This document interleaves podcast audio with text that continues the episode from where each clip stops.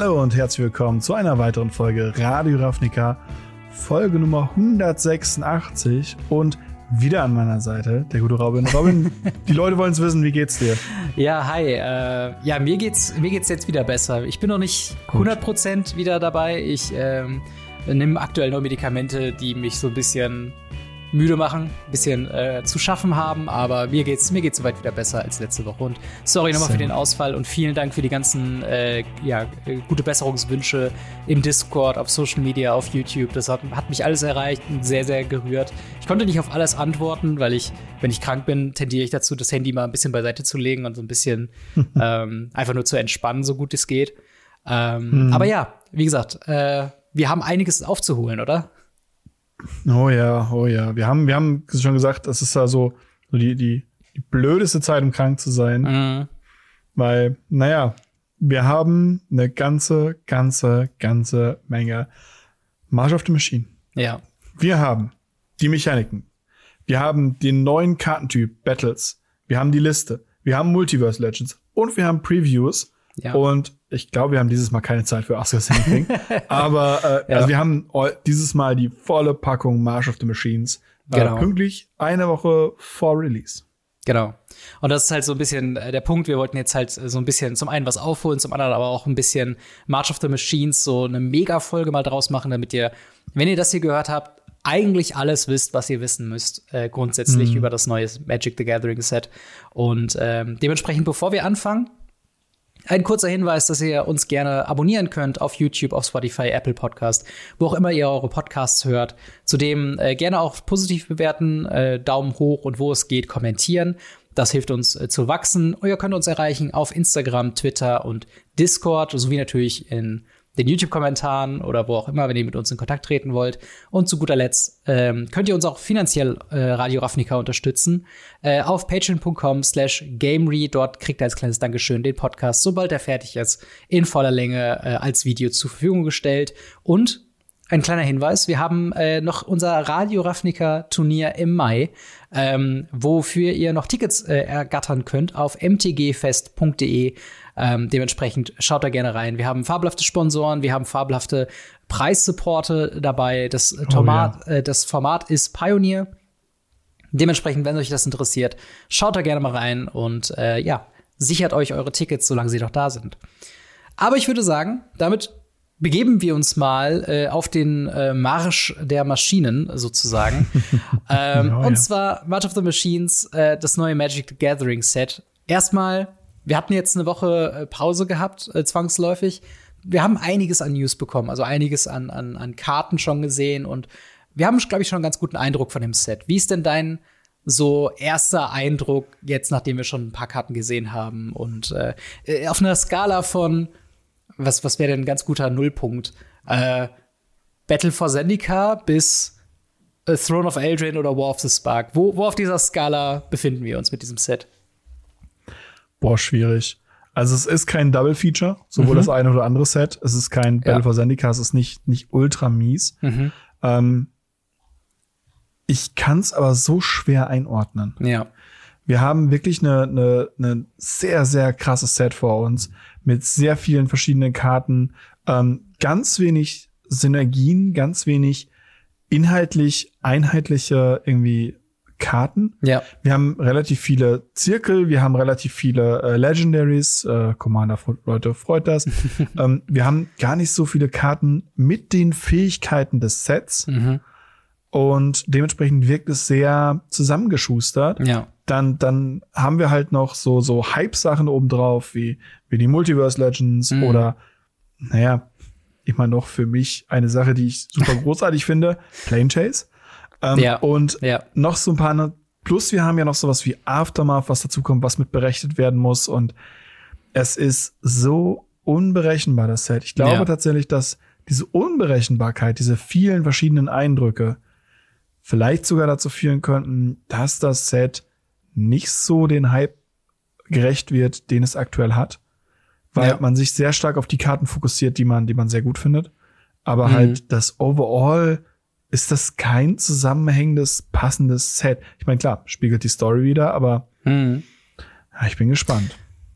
Ja, ich, ich finde es auch spannend. Ich weiß auf jeden Fall, was du meinst mit, ähm, dass das sehr zusammengeschustert wirkt. Also teilweise ist es schwierig zusammenzuhängen, wie Karte A mit Karte B äh, in ein Set passt. Also ähm, dadurch, dass halt March of the Machine storymäßig die Invasion der Phyrexianer ins gesamte Multiversum ja. darstellt, haben wir halt eben Karten, die auf Ixalan spielen, Karten, die auf Chandala spielen, Karten, die auf Dominaria spielen, ähm, wo auch ein sehr großer Plotpunkt mit der Rückkehr von Salfir irgendwie stattfindet, aber gefühlt ist das ja auch nur auf Dominaria so. Also mir ist zumindest nicht bewusst, dass die Ritter von Salfir irgendwie jetzt ähm, woanders auch noch irgendwie kämpfen. Mhm. Wir haben viele Charaktere, die phyrexianisch werden, ähm, ein paar, die sterben, ein paar, die weirde Team-Ups haben. Also es ist wirklich all over the place, würde ich dir auf jeden Fall zustimmen. Mhm. Ähm, meine Einschätzung aktuell, ich glaube, wir bewegen uns schon sehr krass in Richtung, das könnte so das nächste War of the Spark sein. Nicht nur thematisch, sondern halt auch eben vom, vom Power-Level her. Weil es gibt einige Sachen in dem, ähm, in dem Set, wo ich mir denke, okay, das ist schon, das ist schon extrem krass. Und mhm. ähm, Battles sind auf jeden Fall ein großer Part davon, aber da kommen wir auf jeden Fall später noch mal zu, weil das äh, äh hat noch mal eine, eine separate Diskussion irgendwie verdient. Ähm, aber genau, wir können ja erstmal die, die verschiedenen Thematiken, die anderen äh, Mechaniken quasi durchgehen. Wir haben ein paar wiederkehrende äh, Mechaniken, wir haben ein paar neue Mechaniken dabei. Ähm, eine wiederkehrende Mechanik, äh, zum Beispiel hier durch Stoke the Flame äh, angezeigt, äh, ist Convoke. Ähm, was, was macht denn Convoke und äh, was, was macht es denn so spannend? Convoke ist eine Fähigkeit, die äh, Mana bezahlt. Und zwar könnt ihr Mana bezahlen in Form von Kreaturen, die ihr tappt. Mhm. Ja. In dem Fall entweder um farblos oder um äh, Mana der Farbe der Kreatur. Bedeutet, wenn ihr eine schwarze Kreatur tappt, wird es entweder um farbloses oder ein schwarzes Mana günstiger. Mhm. Das ist halt super interessant, gerade zum Beispiel mit Wachsamkeit-Kreaturen oder im Block, wenn man sagt, ich blocke, spiele meinen Zauber, reduziere die Kosten davon. Also das ist, das ist spannend. Und das ist genau. eine Fähigkeit, die ich glaube, das erste Mal in Ravnica passiert ist, bei den Celesnias, soweit ich mich richtig erinnere. Und ja. ist eine sehr, sehr interessante Fähigkeit, die auch schon öfter da war und auch sehr stark ist. Ja, absolut. Vor allen Dingen ein, eine Sache, die ich immer ähm, die ich immer übersehe. Äh, wir, wir können uns mal kurz Stoke the Flames anschauen, was halt eben Reprint ist. Mhm. Das ändert jetzt nicht viel. Die, die Karte an sich ist jetzt nicht sonderlich spannend, aber ein ganz gutes Beispiel für eine, eine, einen Nischenfall von Convoke, ähm, was ich irgendwie immer wieder übersehe. Und zwar ist das ein Vier-Mana-Instant, zwei generische, zwei rote, äh, mit eben Convoke und äh, dem Text Stoke the Flame deals 4 Damage to any target. Ich habe irgendwie immer gedacht, äh, Convoke äh, zahlt nur generisches Mana, aber nein, man kann auch eine rote Kreatur tappen, um eben die roten Mana-Blips zu zahlen. Das heißt, genau. wenn man vier Kreaturen auf dem Feld hat, ist Stoke the Flame ein 4 Damage Burn Spell für ja. Lau sozusagen. Man genau. muss halt nur seine Kreaturen tappen.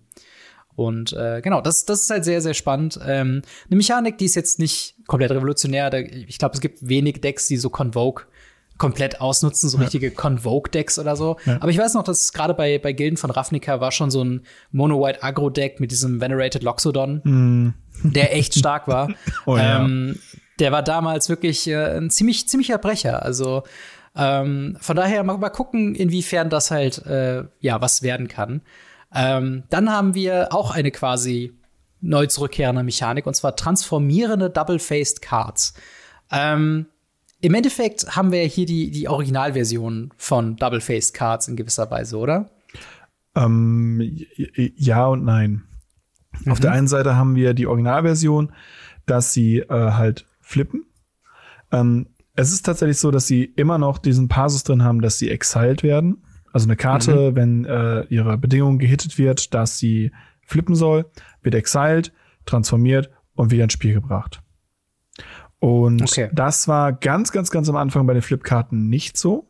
Die haben einfach geflippt mhm. und konnten dann angreifen. Und ähm, das ist jetzt halt so ein bisschen eine Veränderung. Ansonsten haben wir da jetzt keine fancy Sachen drin, von dem, was ich gesehen habe. Es waren immer irgendwie Activate this to transform the card. Hm. Das Spannende, was die Karten haben, ist äh, gerade bei den ähm, Prätoren, dass mhm. sie auf der Rückseite eine Saga sind, die dann durchtriggert. Oh, ja am Ende exiled wird und wieder als Prätor ins Spiel kommt. Ja, das ist halt wirklich krass. Wir können mal über, über die Mom aus mhm. dem Set Mom äh, hinwegreden. Und zwar Alice Norn, diesmal kein Titel, kein gar nichts, sondern einfach nur Alice Norn. Vier Mana, 3-5, Legendary Creature, Phyrexian Praetor mit Vigilance. Und im Text, whenever a source an opponent controls deals damage to you or a permanent you control, that source's controller loses two life unless they pay one. Also ein bisschen Taxing auf Damage, den sie austeilen. Das zählt gut. auch für Combat Damage, richtig? Genau, das zählt für Combat Damage. Und das zählt vor allem für jede Kreatur einzeln bei Combat Damage. Ah, okay. Und dann haben wir hier halt eben den, äh, Pass, den Passus, der das eben mit dem äh, Transformieren sagt. Für drei Mana aktivieren und drei Kreaturen, die man sacrificed. Exile Elishnorn, then return it to the battlefield transformed under uh, its owner's control, activate only as a sorcery. Und jetzt haben wir noch mehr Text auf einer Magic-Karte mhm. in uh, The Argent uh, Etching. Ähm, oh, das bringt uns auch direkt den perfekten Übergang zur nächsten Mechanik. Und zwar Incubate 2 five times, then transform uh, all incubator tokens you control. Was ist denn Incubate, wo wir gerade schon mal dabei sind? Äh, Incubate ist tatsächlich eine, eine Fähigkeit von ähm, einem Artefakt. Mhm. Und ähm, der Inkubator-Token ist ein, äh, ein Doppelseite-Token, der mhm. auf der einen Seite eben hat für zwei Mana Transform. Ja. Auf der anderen Seite ist es ein 0-0 Phyrexian. Und diese 0-0 Phyrexian heißt, dass er mit plus 1 zu 1 mal ankommen muss. Wenn man jetzt sagt, Incubate five times, zum Beispiel, dann äh, kriegt man nee. fünf von diesen Tokens, aber man hat genau. Incubate 2. Ja. Das bedeutet, man bekommt fünf von diesen Incubate-Tokens, die zu 0-0ern werden, mit jeweils zwei plus 1 zu 1 Marken. Ja. Genau, genau so. Das ist nämlich auch das, da bin ich bei dieser Karte richtig drüber, drüber gestolpert. Ja. Dieses Incubate 2 five times. Ist, genau. Kriege ich jetzt zwei 5-5er oder kriege ich jetzt fünf 2-2er? Richtig. Man kriegt die fünf 2-2er, genau. genau. Und ich glaube, man kann es ganz gut vergleichen mit so Food-Token oder Clue-Token, ähm, dass man erstmal so ein Artefakt bekommt, was an sich nichts macht eigentlich. Er es trägt halt nur die Counter. Und dann für zwei Mana kann man dann jedes einzelne dann transformieren. Wobei natürlich Alice Norn, ähm, Alice Norn ist da eine Ausnahme, weil da quasi dieses Transformieren der Inkubator-Token mit auf der Karte drauf liegt. Aber üblicherweise kreiert man erstmal diese äh, Inkubatoren-Tokens ja. und kann sie dann separat einzeln für zwei Mana flippen. Ähm, genau, und dann, wie du schon sagst, werden die halt dementsprechend groß. Ähm, dann der zweite äh, Saga-Counter ist Creatures you control get plus one plus one and gain double strike until end of turn.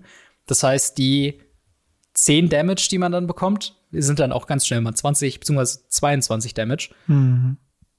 Dann haben wir nee, mehr äh, Destroy. Als 22. Sie kriegen ja plus 1 1. Da, ach so, ja, dann, ja, auf jeden Fall mehr als 20 und Double Strike ist auch echt beschissen zu blocken. 30. Äh, und der dritte, ist es 30? Ist es 30. 3 ja, mal 5 drei mal 5 ja, ja, genau, 5 mal 2. Es ist Mathematik am frühen Abend.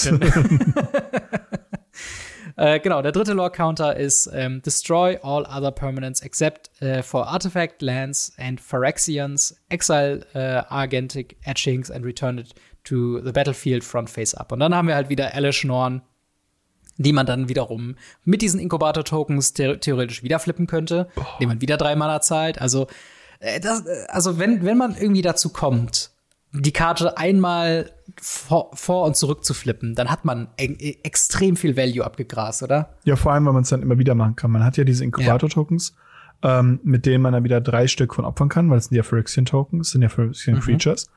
Ähm, und kann dann direkt wieder in die äh, erste Sage reingehen und macht aus dreien, die man opfert, wieder fünf. Nächste Runde mhm. haut man wieder zu. Dann macht man wieder alles außer eben Länder, Artefakte oder Phyrexians, was die Inkubator-Tokens halt sind auf der Rückseite wieder mhm. platt mhm. und geht wieder hin. Das ja. heißt, man hat ähm, im ersten Move transformt man zurück, nachdem man alles zerstört hat, geht mhm. dann hauen, opfert dann drei, hat dann wieder fünf, geht nächste Runde hauen, wo der Gegner nur ein oder zwei Sachen gespielt hat, mit mindestens dann fünf oder ja. wahrscheinlich sogar eher sieben mit Doppelschlag. Die Runde mhm. drauf geht wieder alles kaputt und man kriegt dann auf die zehn. Also man, man kriegt halt doppelte Möglichkeit, weil man bekommt eben die Fähigkeit, 3 und 1 im selben Zug. Ja, das, das ist halt schon krass. Also, ich glaube, also entweder wird halt wirklich dieses, also das, was interessant ist, ist halt, es ist vier Mana mit einer 5 hinten. Das ist zumindest in Pioneer jetzt schon sehr etabliert durch Shealdred, dass Ja. man darauf eine Antwort hat. Ähm, dann natürlich jegliches schwarzes Creature Removal trifft äh, Alice Norn auf der Frontseite. Und natürlich auf der Rückseite, solange es halt eben ein Enchantment ist, kann man es natürlich auch ähm, mit, mit Disenchants oder sowas treffen. Auf der anderen Ja. Seite hat man zu dem Zeitpunkt dann schon fünf 2-2er irgendwie auf dem Feld gehabt. Das heißt, darauf braucht man auch eine Antwort. Also es erinnert mich ein bisschen an Wedding Announcement im Sinne von, also so- eine weirde Mischung aus Shealdred und Wedding Announcement im Sinne von, dass die eine Seite ähm, ist halt 3-5 Vigilance, äh, die halt eben diese Taxing Ability hat. Ist schon nicht schlecht, auch gerade im Combat sehr spannend. Ähm, und auf der anderen Seite halt eben, klar, man muss die Voraussetzung treffen, dass man die Kreaturen zum Opfern hat, um es ursprünglich mal zu flippen. Aber ich glaube, sobald man das auch nur einmal geflippt hat, diese 10 Power on board, die ähm, kriegt man nur schwer los. Also es ist schon, ist schon krass. Ja. Ist, ist das was, wo du denkst, so ein bisschen mit, mit, mit Quick Mana und so ein bisschen dieses ähm, Herauscheaten, ist das was, was man auch irgendwie in Legacy abusen könnte? Schwierig. Also gerade das Opfern von drei Kreaturen ist sehr, sehr schwierig. Ähm, ich sehe die Karte tatsächlich eher relativ stark in, in Standard. Ähm, Pioneer kann ich mir vorstellen. Äh, Modern, je nach Deck, da müsste wahrscheinlich ein neues Deck für geschaffen werden. Und Modern ist ja aktuell auch so ein Combo-verseuchtes Format. Und Ja. für Legacy ist sie zu langsam eindeutig. Ja, okay. Aber ich find's schon krass. Also, wenn man, wenn man da auch halt wirklich nur so einen, einen Zug früher da dran kommt, dann kann das schon sehr, sehr krass sein. ja. Aber äh, wir haben noch andere Mechaniken. Yes. Ähm, zum einen Backup. Ähm, Backup ist quasi immer, äh, kommt immer zusammen mit einer Zahl, äh, zum Beispiel im Fall von Boonbringer Valkyrie, ähm, einer 5-Mana 4-4 Angel Warrior mit Backup 1. Und was das quasi bedeutet ist, wenn äh, diese Kreatur reinkommt, kann man eine andere Kreatur targeten. Diese Kreatur bekommt dann einen 1-1-Counter und die Fähigkeiten dieser Karte bis zum Ende des Zuges. Ist das richtig? Yes. Okay. Das heißt, äh, im Falle von Boonbringer Valkyrie, man spielt die für fünf Mana. Äh, eine Kreatur, die man eben hat, bekommt plus eins plus eins und ebenfalls First Strike, äh, Flying und Lifelink. Und das kann ja schon mal, ähm, also das, das, finde ich eine sehr interessante Mechanik, weil es quasi so, wir, wir kommen noch zu anderen Beispielen später, ähm, die dann auch so Fähigkeiten, aktivierte Fähigkeit haben, was ich sehr, sehr spannend finde bei dieser Mechanik. Ja. Aber was, was hältst du von Backup? Ich finde Backup lustig. Äh, Ich finde vor Mhm. allem Backup lustig, ähm, weil die Kreatur sich theoretisch auch selber wählen kann und unterstützen kann. Stimmt, stimmt. Das geht. Äh, dann bekommt sie ihre Fähigkeiten. Ne, wobei da sagt der Reminder Tag, äh, äh, Ja, Text, äh, if that's creature, another creature. Ist another creature, äh, genau, aber sie, sie hat ja ihre genau. Fähigkeiten, das meine ich damit. Also Ja, ja, okay. irgendeine stimmt, ja, Karte klar. auf dem Feld wird diese Fähigkeiten haben. Ja. Und äh, ich finde das sehr, sehr, sehr witzig. Auf der anderen Seite kann man damit eben auch genau solche Angriffsmuster, wie zum Beispiel jetzt im Fall von dem Engel, mit Flying First Strike Lifelink kann man eben auch mal eine Kreatur ausrüsten und damit auch mal einmal zuhauen gehen. Und danach Ja. hat man eben diesen Engel und das ist schon, das ist schon sehr cool. Ja, total. Und, und ähm, ich will noch ein Beispiel mit, mit Backup mit reinbringen, ähm, weil ich auch finde, dass das ziemlich, also es kann auch ziemlich krass ausarten, meiner Meinung nach. Und zwar zum Beispiel Arc Priester of Shadows. Äh, fünf Mana, ähm, 4-4 Human Warlock mit Backup 1. Also das heißt wieder, äh, eine Kreatur kriegt plus eins plus eins und eben äh, die Fähigkeiten dieser Kreatur. Die sind Death Touch und whenever this creature deals combat damage to a player äh, or battle, return target creature card from a graveyard to the battlefield. Ähm, und das ist halt so ein typischer Fall bei Arch, äh, Archpriest of Shadows, wo Backup es, es möglicherweise halt ermöglicht, dass diese Karte überhaupt spielbar ist, finde ich. Weil fünf Mana und sie, wenn sie Combat Damage machen würde, dann was zu reanimieren, das würde quasi bedeuten, dass diese Kreatur erstmal einen Turn komplett überleben muss, sozusagen. Ja. Und dadurch, dass man das halt eben raushauen kann, einer anderen Kreatur Death Touch und eben diese, diese äh, Fähigkeit geben kann, kann halt eben dafür sorgen, dass man halt Turn 4 was schon reanimieren kann, äh, was dann halt zumindest in, in Pioneer und, und Standard deutlich relevanter sein könnte als halt ähm, Turn 5. Also ja, absolut. es ist, es ist auf jeden Fall eine, eine sehr interessante Mechanik und, und ich bin gespannt. Also, glaubst du, sie werden auch noch irgendwas so präsentieren von wegen ähm, Target Creature gets Backup? Dass du halt fast schon frei wählen kannst, was für Kreaturen oder was für Fähigkeiten man kopieren kann? Boah, Target Creature wäre schwierig. Also eins, was sie machen könnten, wäre The Next Creature Gains Ah, Backup. stimmt, ja. das stimmt. Das äh, stimmt. vom, vom Wording her. Und boah, ich bin mir nicht sicher, ob das nicht zu unkontrolliert ist. Ja. Also dann kann es halt sehr schnell sehr, sehr weird werden, Ja. glaube ich. Also das ist schon, das ist schon ziemlich, ziemlich krass. ja, also nee, denke ich nicht. Also, dass das funktioniert, denke ich nicht. Ja. Aber äh, trotzdem, trotzdem eine spannende Mechanik. Macht auf jeden Fall Kreaturen noch ein bisschen auch vielseitiger, weil es quasi eine Form von Haste ist, dass man die Fähigkeit jetzt schon nutzen kann, ohne dass die Kreatur selbst angreifen Ja. muss. Ähm, dann, äh, genau, Präatoren äh, haben wir schon drüber gesprochen. Die kehren natürlich wieder. Wir haben von jedem Preator eine Version. Wir haben eine neue Shealdred, die heißt auch nur Shealdred. Jinkataxis haben wir, glaube ich, schon gesprochen, war einer der ersten Karten, äh, über die wir schon gesprochen haben. Und äh, Urabrask, ich weiß gar nicht, ob wir den schon gesehen haben, aber ja, ja, haben wir schon. okay. Wel welcher von denen denn äh, klingt denn am, am interessantesten, deiner Meinung nach? Boah, schwierig. Also die, sie haben alle irgendwie eine, eine Daseinsberechtigung.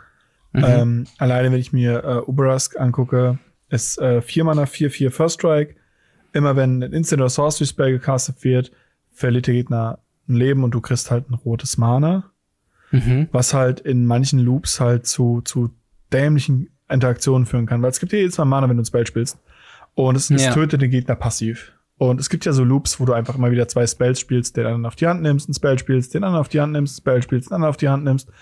Und Ja. äh, naja, das wäre halt ein Loop, der halt unendlich viel Damage machen würde. Und er ist halt für ein rotes, wird er einfach exilt, dann returned. Und ähm, kann man nur machen, wenn man drei oder mehr Instant oder Sorcery castet hat. Mhm. Im Combo-Deck super easy.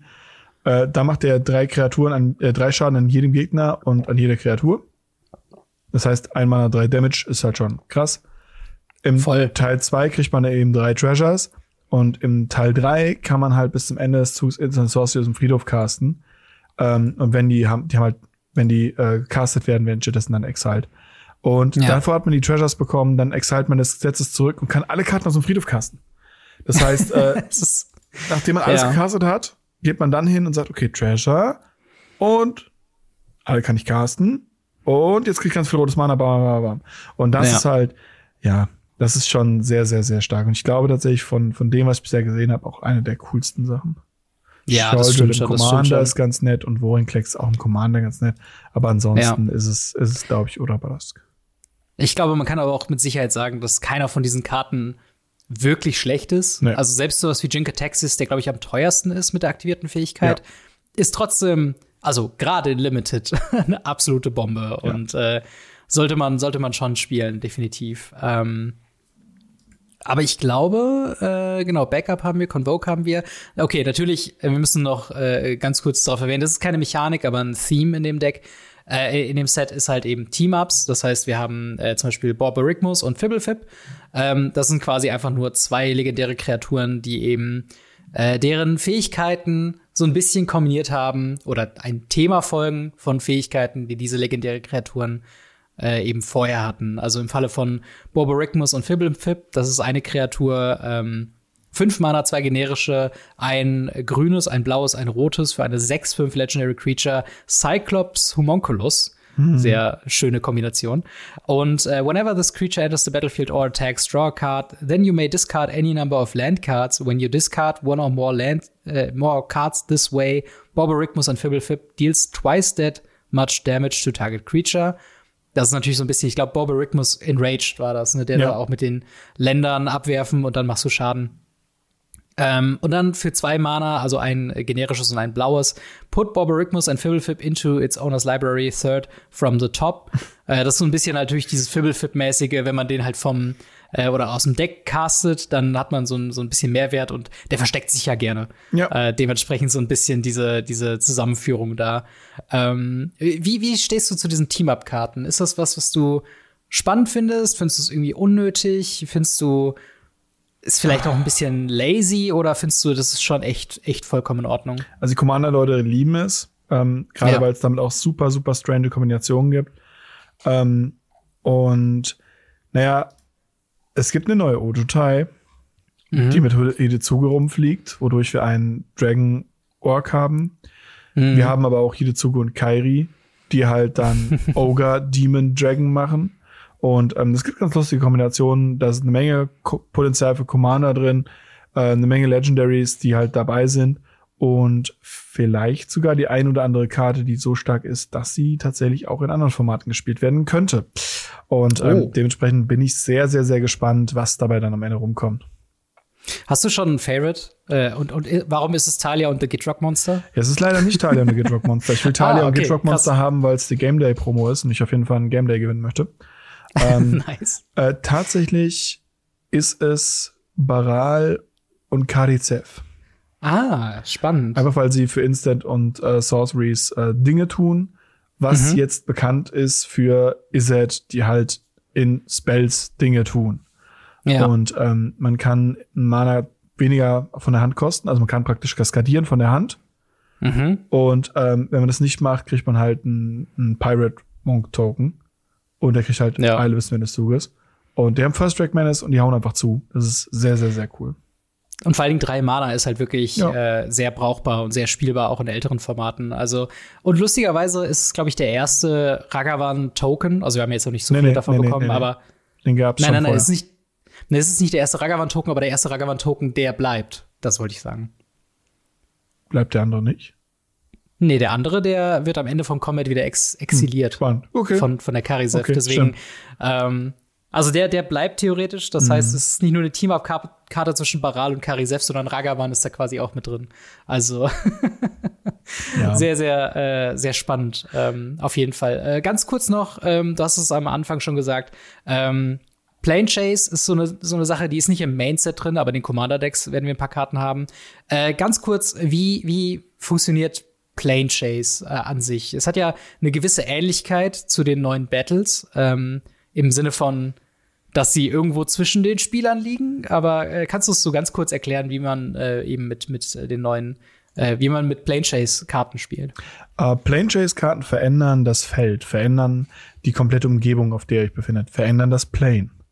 Und äh, bei Plane Chase ist es so, das sind übergroße Karten, die haben oben einen Static Ability. Ähm, wir nehmen mal zum Beispiel Towashi ähm, von Kamigawa, dem neuen Kamigawa sozusagen. Es gibt äh, auch übrigens von früher ganz viele alte Plane Chase Karten. Äh, wenn ihr euch für Game Modes interessiert, muss ich hier mal Werbung machen. Ich habe die fast alle auf meinem Channel. Also ja, und schaut auf jeden Fall äh, Plane das Chase Video an. als auch ähm, die, ähm, Gott, wie heißen sie denn nochmal? Vanguards, Die als Vanguards, auch genau. äh, Arch Enemy und so weiter, habe ich alle durchgemacht.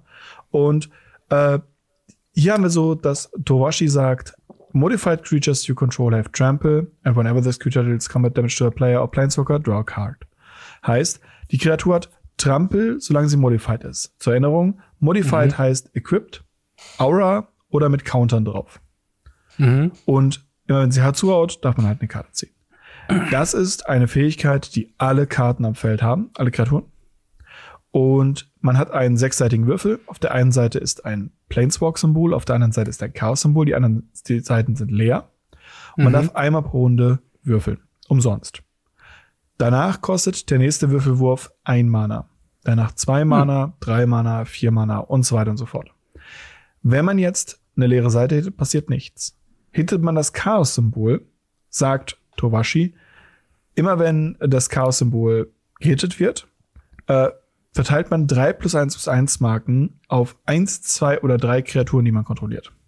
Man hat damit drei mehr Modified Creatures, bis zu drei mehr Modified Creatures und kann damit eben dann zuhauen gehen. Sollte jetzt aber das Planeswalker-Symbol kommen, planeswalken wir zum nächsten Plane. Und wir wissen nicht, was es Ja. ist, weil sie liegen halt verdeckt in der Mitte und dann wird ab das nächste umgedreht. Und vielleicht sagt es dann, destroy all creatures with plus one performance counters. Das, Ja. also ich glaube nicht, dass es den Plane gibt, aber es könnte passieren. Dementsprechend äh, spannend. Ja, ey, absolut. Ähm, ich habe noch nie mit Plane Chase äh, Karten gespielt und ich bin sehr Großartig. hyped darauf, dass es jetzt reprintet wird, dass wir neue Plane Chase Karten bekommen. Mhm. Ich mag die Mechanik sehr, sie lässt sich auch sehr gut kombinieren. Ich weiß, das Original Plane Chase war ja mit 60 Karten Decks äh, ausgelegt. Ähm, jetzt wird das so ein bisschen mit Commander zusammengelegt, gelegt, Ja. ähm, was natürlich nicht also was nicht komplett balancefrei ist, aber ich finde es halt sehr schön, weil eben zum Beispiel Towashi eben sehr dieses Modifizieren ähm, ja be befördert, aber du kannst es nicht beeinflussen, ob wir auf Towashi landen oder nicht. Und dementsprechend ist halt wirklich so eine chaotische Komponente mit drin, die glaube ich halt so ein paar äh, ja schöne schöne Momente in Commander erzeugen können. Ja. Ähm, Aber ja, das, das war's soweit. Also wir haben äh, mit, den, mit den Mechaniken, es gibt wieder viele, das ist ja so neues Design heutzutage, dass viele Sachen so One-Off-mäßig mal auftauchen. Ähm, wie zum Beispiel, es ist jetzt kein großes Equipment-Themen-Deck, aber wir haben trotzdem ein sehr heiß erwartetes Equipment drin. Und zwar mit dem äh, Sword of Once and Future. Yes. Das, glaube ich, das letzte Set, äh, das letzte Sword im Cycle ist, ne? Ja, das ist das letzte. Und damit Krass, endlich damit- einmal komplett nach 25 Jahren gefühlt. Das ist schon krass, ja. Es ist wirklich vom, vom, letzten, vom ersten Schwert zum letzten Schwert ist jetzt wirklich einige Zeit vergangen. Ähm, und dazu ganz kurz ist es drei Mana, Equip 2, wie jedes Sword äh, auf X und Y. Und äh, das Equipped Creature gets plus 2 plus 2 and has protection from blue and black.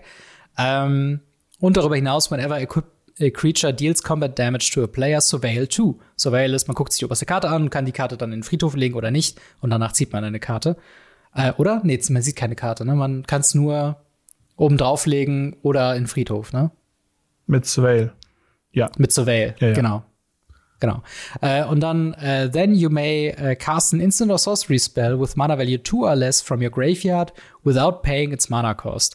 Äh, if that spell would be put in the graveyard, exile it instead. Also, wie, wie, wie schätzt du dieses Sword ein? Ist es was, was mehr so Fire and Ice mäßig vom Power Level ist, oder ist es eher so, ja, nicht so stark? Du meinst, was die Buddy and Mind? Ähm, tatsächlich. Oder Buddy and Mind? Ja, tatsächlich. Also Buddy and Mind ist das das Miese. ähm, Ja. Und ich glaube tatsächlich, dass es relativ weit oben anzusiedeln ist. Es, es, Mhm. es hat eine, eine Fähigkeit, die Spells wieder casten lässt, wenn es hittet. Ähm, es hat Blue und Black Protection, was sehr, sehr starke Protections sind. Ähm, Ja. Gerade weil sehr viel blaue und schwarze Karten auch gespielt werden. Kreaturen und Spells sowieso. Und der Effekt ist nicht schlecht. Man muss halt irgendwie schauen, wie es funktioniert, welches Deck man das einbauen kann. Mhm. Weil meistens will man ja eher Kreaturendecks haben, die damit Kreaturen zuhauen und nicht dann irgendwie Spells haben und so weiter und so fort. Und da bin ich mal gespannt, wo es sich einordnet. Grundsätzlich finde ich das Schwert echt nicht so schlecht wie ganz, ganz viele Leute, die wahrscheinlich nur Commander spielen. Ja, also ich finde es auch sehr, sehr competitive ausgelegt. Also gerade so dieses Mana Value, zwei oder weniger, das ist ja, da bewegen sich die allermeisten Spells oder, oder Instant und Sorcery Spells in den meisten Constructed-Formaten. Also äh, zum Beispiel mit dem What's, What's in Future and Thoughtseize for free zu casten aus dem Friedhof kann schon ziemlich krass sein. Ähm, die Frage ist halt auch so ein bisschen wie mit dem Forge and Frontier Schwert, was jetzt auch aktuell im Standard und auch in Pioneer ist hat man das Mana, um drei Mana zu zahlen und dann macht man es erstmal nicht und oder, beziehungsweise dann macht es erstmal nichts und dann muss man es auch equippen für zwei. Das ist immer so ein bisschen die Frage bei diesem Decks, also äh, oder bei diesen bei diesen Schwertern. Das ist halt, ist es 2023 noch gut genug, ein klassisches Sword of X und Y zu spielen und die Benefits zu holen und Ja. es ist schwierig, ne? Ja. Tatsächlich eher weniger. Wir, wir leben in einer Welt voller, voller Caldra Completes und, und, und äh, anderen Sachen, wo ich halt sage, boah, das ist so stark. Und Ja. ja. Äh, ja, ich glaube tatsächlich, dass Sword of X und Y einfach nicht mehr die Zeit entsprechen, leider. Ja, also Fortune Frontier wird teilweise in äh, Sideboards von Mono White Agro Decks gespielt, aber halt auch einfach nur, um halt diesen, diesen Schutzfaktor mit drin zu haben gegen Gruul Decks. Äh, Und das ist auch wieder ein positiver Aspekt. Protection from Black ist ultra relevant, wo nahezu jeder Removal Spell, der einigermaßen Relevanz hat, irgendwie in irgendeiner Form schwarz ist. Ähm, und ja, das ist, äh, ich, ich bin gespannt, wo das Schwert alles landen wird. Ich werde mir auf jeden Fall wieder eins sichern für mein äh, Equipment-Deck, wo ich jetzt den Plan habe, alle Swords mindestens einmal irgendwie drin zu haben. Und ähm, ja, das war's soweit zu den Mechaniken. Also, wie findet ihr die Mechaniken von äh, Mom, von MTG Mom sozusagen? Schreibt uns sehr gerne in die Kommentare. Und wenn ihr Fragen habt zu den Mechaniken, äh, ja, haut sie auch gerne rein und wir äh, Yes. wollen da mal schauen, dass wir die beantworten können. So, dann ziehen wir doch mal weiter zu der größten Mechanik, ähm, die neu reinkommt. Ein ganz neuer Kartentyp wird introduced in March of the Machines und zwar der Battle-Kartentyp. Yes. Ähm, was sind ganz grundsätzlich Battles und ähm, ja, wie, wie, äh, wie verhalten die sich auf dem Spielfeld? Battles sind, also ich würde sie fast schon eine Mischung aus Verzauberung und Planeswalker beschreiben. Ja. Es sind Karten, die permanente sind, die ihr ähm, hinlegt. Und zwar wählt ihr einen Gegner aus. Ein Gegner oder ein Spieler? Ich bin mir ganz sicher, ob es auch auf sich selber zählen Ähm, kann. Ich meine, es wäre ein Nee, es muss ein Gegner. Ein Gegner, es muss ein Gegner genau. sein. Und ähm, jeder Spieler, der nicht dieses Ding kontrolliert, kann es angreifen. Ja. Und das ist halt das Spannende danach, wenn da eben links unten sind Marken drauf gemacht, gemacht, genau wie bei Planeswalkern. Mhm. Und man kann sie genau wie Planeswalker angreifen und Spell Damage draufschießen und so weiter und so fort. Sollte die letzte Marke runtergehen, triggert der Effekt des Battles. Ähm, Invasion of Fiora, nehmen wir die mal, äh, die sagt, wenn Invasion of Fiora enters the battlefield, choose one of both. Uh, or both. Or both. Das ist, das ist schon ganz gut. Ähm, Destroy all legendary creatures or destroy all non-legendary creatures. Ja. Das ist, Das ist gut. schon, das ist schon krass. Ähm, genau, und wie gesagt, wenn, wenn dann die, die Lebenspunkte quasi da drunter sind, dann flippt es quasi rum Yes. auf die Rückseite. Und äh, der Spieler, der die Battle ausgespielt hat, der bekommt dann quasi diese andere geflippte Permanente. Ähm, ich glaube, was noch, was, was noch relevant ist zu erwähnen, ist tatsächlich, dass ähm, äh, äh, tatsächlich die, der Spieler, dem man quasi den Battle aufträgt, äh, der wird als ähm, der, der wird nicht, der ist nicht der Besitzer der Bat des Battles, sondern der Genau. ist ähm, der, der Protector oder, oder Protector, has oder becomes äh, permanent to protect oder to defend sozusagen. Genau, also derjenige darf dafür blocken, wie beim Genau. Planeswalker, darf äh, Sachen halt, wie gesagt, drauf spielen zum, zum Beschützen, wie Ja. bei Planeswalkern. Genau. Der Punkt ist, es gehört ihm nicht. Und das ist sehr interessant, Ja. weil ähm, es ist ähnlich wie bei Curses, wo Mhm. du einen Spieler enchantest. Das Enchantment selber gehört weiterhin dir, ja. aber es enchantet einen anderen Spieler. Und hierbei ist es ähnlich. Also du, du setzt den anderen als Battle ein und er darf dafür Dinge tun, zum Beispiel das Ding eben dafür blocken. Aber du als Spielerin, die das Ding gecastet hat, ist der Besitzer der Karte. Ja, genau. Und das ist halt, es ist halt schon, ist sehr, sehr spannend äh, und halt vor allen Dingen, was halt sehr relevant ist, ähm, es gibt äh, einen Battle-Untertyp und wir haben jetzt in diesem Set in March of the Machines haben wir nur Siege-Battles. Ähm, das bedeutet, dass halt eben äh, es noch andere Typen geben kann, wo es so sein könnte, dass halt der Spieler, der das protected ähm, oder oder äh, defended, dass der Owner wird oder so. Es könnte sowas Ja. sein wie äh, Battle äh, Modus Raid oder sowas und dann hat es einen anderen Effekt oder eine andere Grundannahme. Ähm, aber das ist erstmal nur, um, um diese Mechanik zu future-proven, falls man Battles nochmal irgendwann mitbringt. Ähm, Was ja passieren werden soll, dadurch, dass es ja ein eigener Genau. Kartentyp ist. Denn Genau. Battles sind on der Front immer Kartentyp Battle. genau. Auf der Rückseite, da wo sie dann meistens hinlanden, der, der, die Belohnung sozusagen dafür, dass ihr das Battle gewonnen habt oder Mhm. geschlagen habt, ähm, wäre jetzt in unserem Fall bei Invasion of Fiora, wäre die Möglichkeit, äh, Marchesas, also Marchesa Resolute Monarch zu casten. Genau. Für umsonst. Interessanterweise castet man die Karte. Das bedeutet, ja. sie äh, ist halt counterbar. Genau, genau. Das heißt, man kann, das heißt, man hat zwei Fenster quasi eine, eine, eine äh, Battle zu countern. Erstmal Yes. beim Ausspielen des Battles und dann beim Flippen in dann die Kreatur in diesem Fall. Aber es gibt ja auch teilweise Sorceries und Planeswalker und Verzauberungen und alles Mögliche. Ähm, wie, wie, wie schätzt du Battles ein? Glaubst du, das wird viel Einfluss haben auf Magic? Ähm, kannst du es überhaupt schon einschätzen? Hast du schon im Kopf herum experimentiert, wie sich das anfühlen wird beim Spielen? Also für mich ist das so ein Commander-Ding. Mhm. Ähm, es fühlt sich nach Commander an. Wir packen dir mal so den Boomerang drauf, dann hauen alle auf dich rum und ich hab was davon. Ähm, prinzipiell glaube ich halt, dass es vom, vom eigentlichen Spiel her weniger Einfluss hat, als es gedacht ist. Und ich bin halt gespannt, wie hart sie es pushen wollen.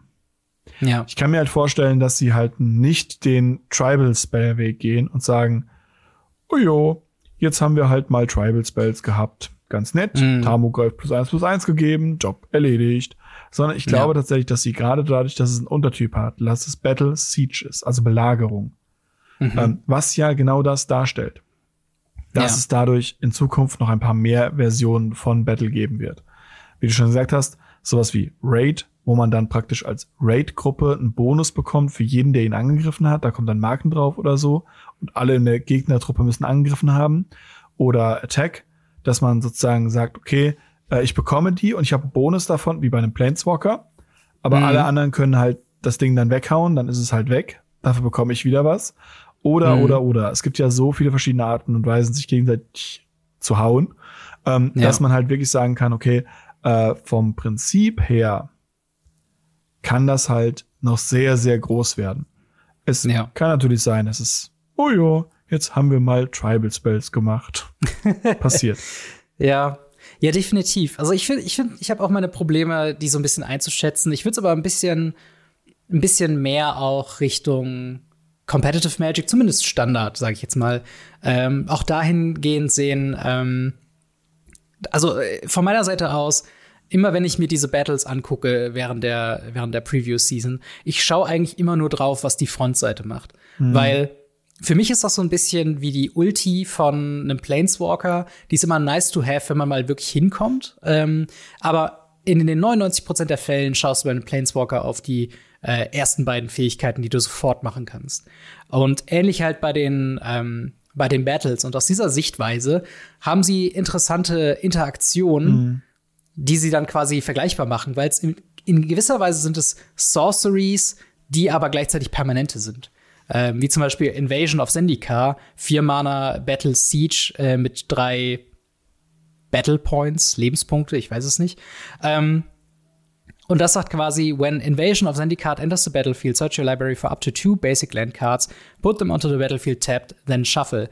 Vier Mana, um zwei Basic Lands rauszunehmen, ist nicht das Beste, was wir jemals gesehen haben. Es gab, glaube ich, zu Ravnica-Zeiten also Sachen, die auch äh, Basic Lands und Gates raussuchen. Mhm. Wir hatten Hour of Promise, was für ein Mana mehr jede Landkarten raussuchen kann.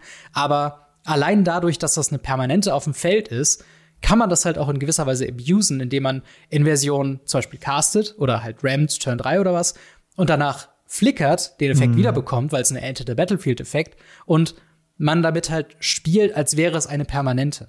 Und das ist halt was, wo ich dann wieder denke, okay, das könnte dann schon einen größeren Einfluss haben, wenn wir uns ein paar dieser Karten anschauen. Denn dann können die teilweise schon echt gar nicht mal so schlecht sein. Also ich würde dir zustimmen, dass vielleicht jetzt die, die wir bisher gesehen haben, wir haben jetzt zum äh, Zeitpunkt der Aufnahme, ich glaube, was sind das, 35 äh, Battles und die sind auch von Mythic Rare zu, zu Uncommon überall vertreten und dementsprechend auch ähm, haben die verschiedene Fähigkeiten. Mhm. Aber wie gesagt, in den allermeisten Fällen, glaube ich, will man den Effekt sowieso, weil man alternativ eine Sorcery oder eine Instant spielen würde mit dem Effekt. Und wenn man dann zum Beispiel bei Invasion of Zendikar irgendwann mal dazu kommt, dass man einen Lightning Bolt, einen Lightning Strike in Anführungszeichen übrig hat und man kann dem drei Schaden machen, kriegt man dann eben auf der Rückseite ein äh, 4-4 Vigilant Haste Elemental. Jetzt muss ich meinen Kopf hier so komisch drehen. Der sagt, ähm, when this uh, enters the battlefield, if it's a land in it. Moment. Oh, das ist so weird zu lesen. Ich muss ja sagen, ich, ich mag diese Seitwärtskarten überhaupt nicht. Okay. Awakened Skyclave, so heißt die Karte. Uh, as long as uh, Awakened Skyclave is on the battlefield, uh, it's a land in addition to its other types. Und dann kann man es tappen für any color. Also man kriegt quasi ein Land mit raus, was halt Vigilant und Haste hat, was halt 4-4 ist. Und das ist halt mhm. so nice to have, indem man quasi drei Schaden zum Beispiel opfert, um noch eine weitere Kreatur zu bekommen indem man halt eben Instant Speed irgendwie dem der Invasion drei Schaden machen kann. Und dass man es halt dann so ein bisschen, ja, ich, ich glaube, dieser, dieser, dieser Hauptfall von wegen, ich spiele ein Battle, in der nächsten Runde greife ich das Battle an, dafür sind die teilweise auch, haben die zu viele Lebenspunkte. Also, wenn ich ein Battle habe, was halt sieben, sechs oder sieben, fünf, sieben Lebenspunkte hat, denke ich mir auch, okay, das ist ein Viertel des Lebens von einem Gegner. Und dann mhm. überlege ich mir schon echt drei, viermal, ob ich überhaupt quasi das in Angriff nehmen möchte, den Schaden nicht an meinen Gegner zu verteilen, sondern in diese Invasion, nur um eine Rückseite zu bekommen, um dann, um dann was zu erreichen, um dann meinen Gegner mehr Schaden zu machen. Warum habe ich mir dann überhaupt die Arbeit gemacht und, und habe ihn nicht einfach direkt angegriffen? Weißt du, was ich meine?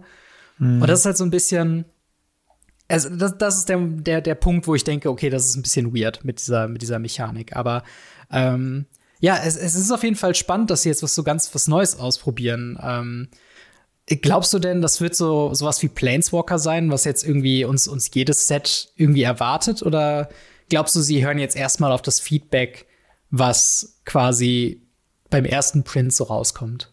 Also ich denke, sie hören auf das Feedback. Ich, ich hoffe, dass sie auf das Feedback hören.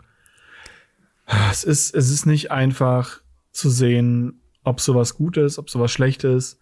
Prinzipiell muss ich sagen, vom, vom Gefühl her musste ich das jetzt nicht haben.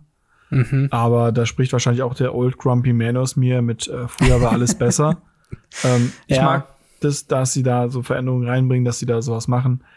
Ich finde, sie hätten es auch einfach als Commander-only-Sache machen können. Commander kann Aber dann würden sie ja sowieso nach Legacy kommen auch. ja, das wäre vollkommen fein. Es würde halt okay. genauso wenig benutzt wie alles andere. Aber ja. ähm, grundsätzlich muss ich sagen, so, ha, es ist ganz cool. Ich bin halt gespannt, was sie daraus machen. Wenn sie das weiterführen, dann sollen sie es bitte innovativ halten. Jetzt nicht beim nächsten Mal wieder mit den Siege anfangen, sondern beim nächsten ja. Mal wirklich eine geile Zeit draus machen.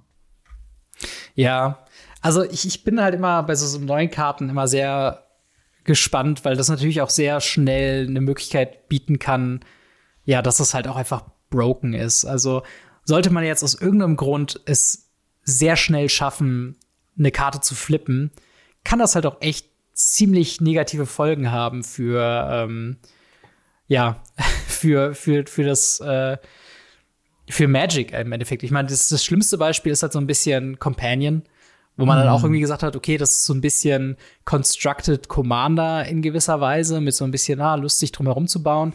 Und so sehen wir jetzt auch noch ein bisschen die Karten, dass wir denken, ah ja, okay, ist eine Sorcery auf einer permanenten, die flippt, wenn man was übrig hat, so.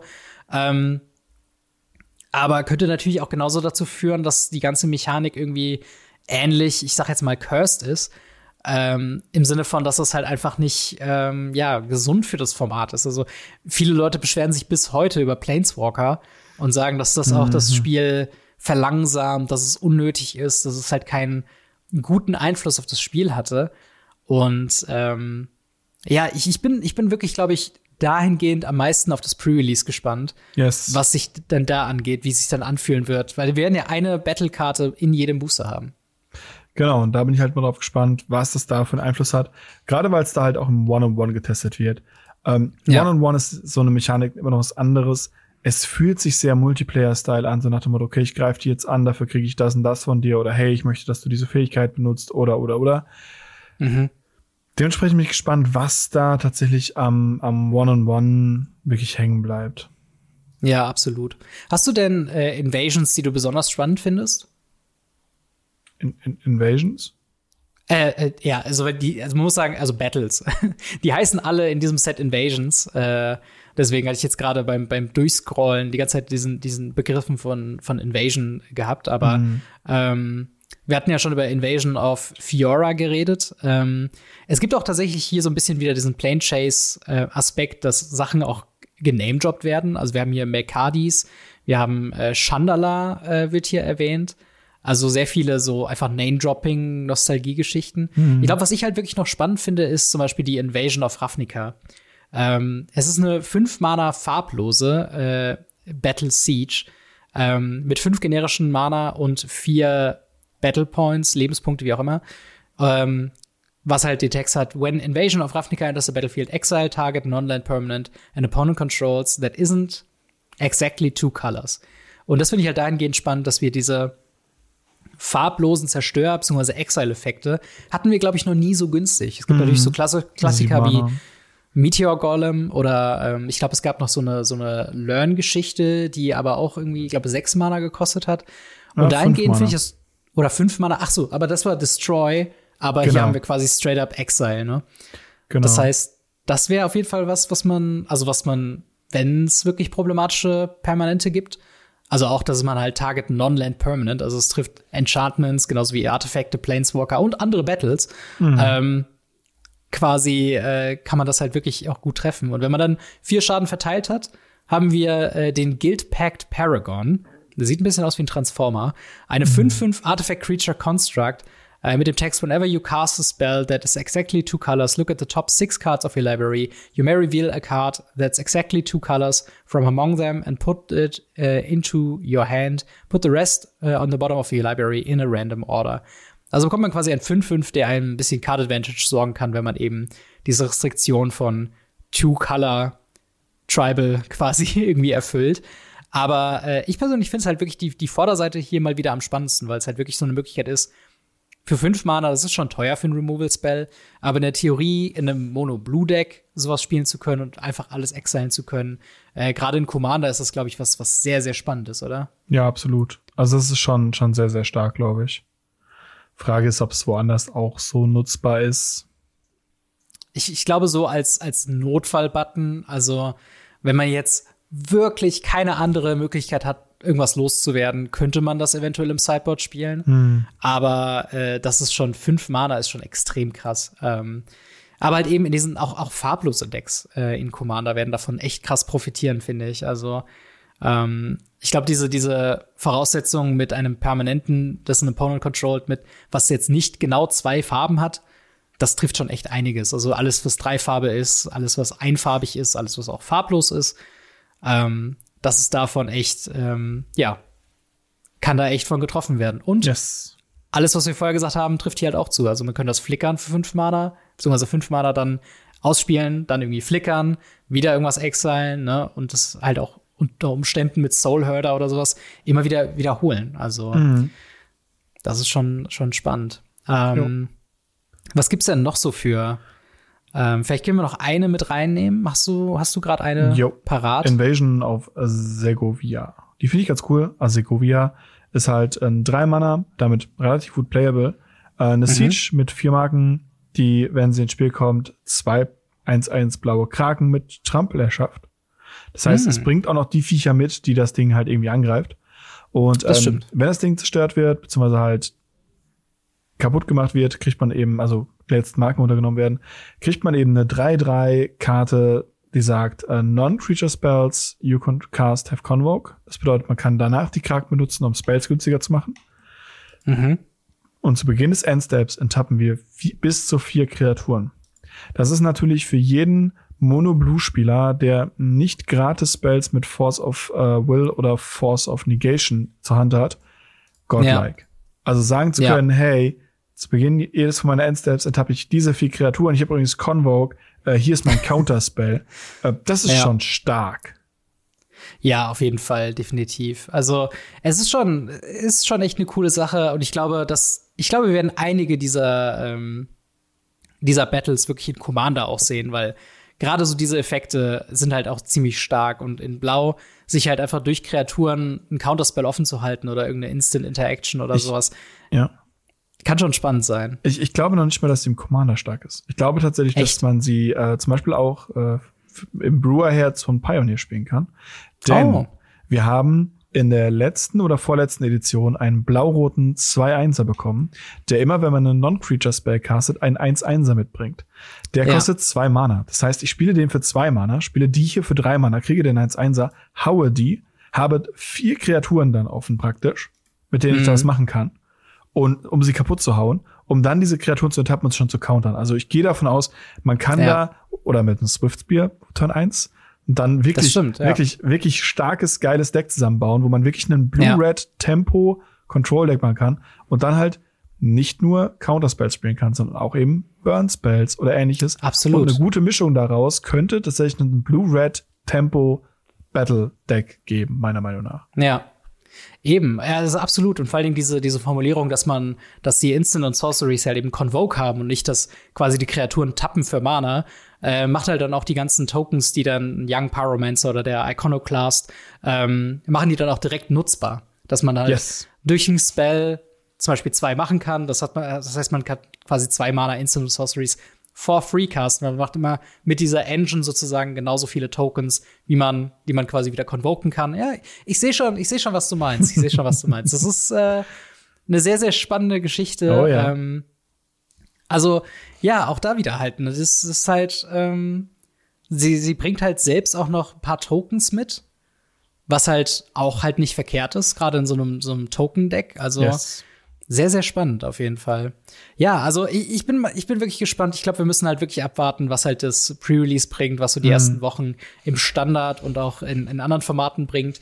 Kann gut sein, dass man hier irgendwas übersieht mit, mit Flickr-Shenanigans, mit Permanent-Sachen, mit auch so Direct-Damage-Geschichten. Also was man eben auch Sachen machen kann, was halt jetzt eine Invasion oder eine Battle, muss ich sagen, eben nicht zum Flippen bringt, ist halt sowas wie Destroy Target Permanent. Das sorgt halt einfach nur dafür, dass die Permanente zerstört wird, aber nicht flippt. Yes. Auf der anderen Seite kann man Lightning Strike, Lightning Bolt oder andere Sachen eben schon sehr gut auf was richten und dann damit halt auch Instant Speed auch was flippen zur Not. Also mhm. es ist eine sehr, sehr spannende Mechanik. Es ist auf jeden Fall das, das Innovativste, was wir, glaube ich, mechanisch bisher gesehen haben. Alles andere war immer so im Rahmen der anderen permanenten Typen oder Instant und Sorcery Shenanigans, sowas.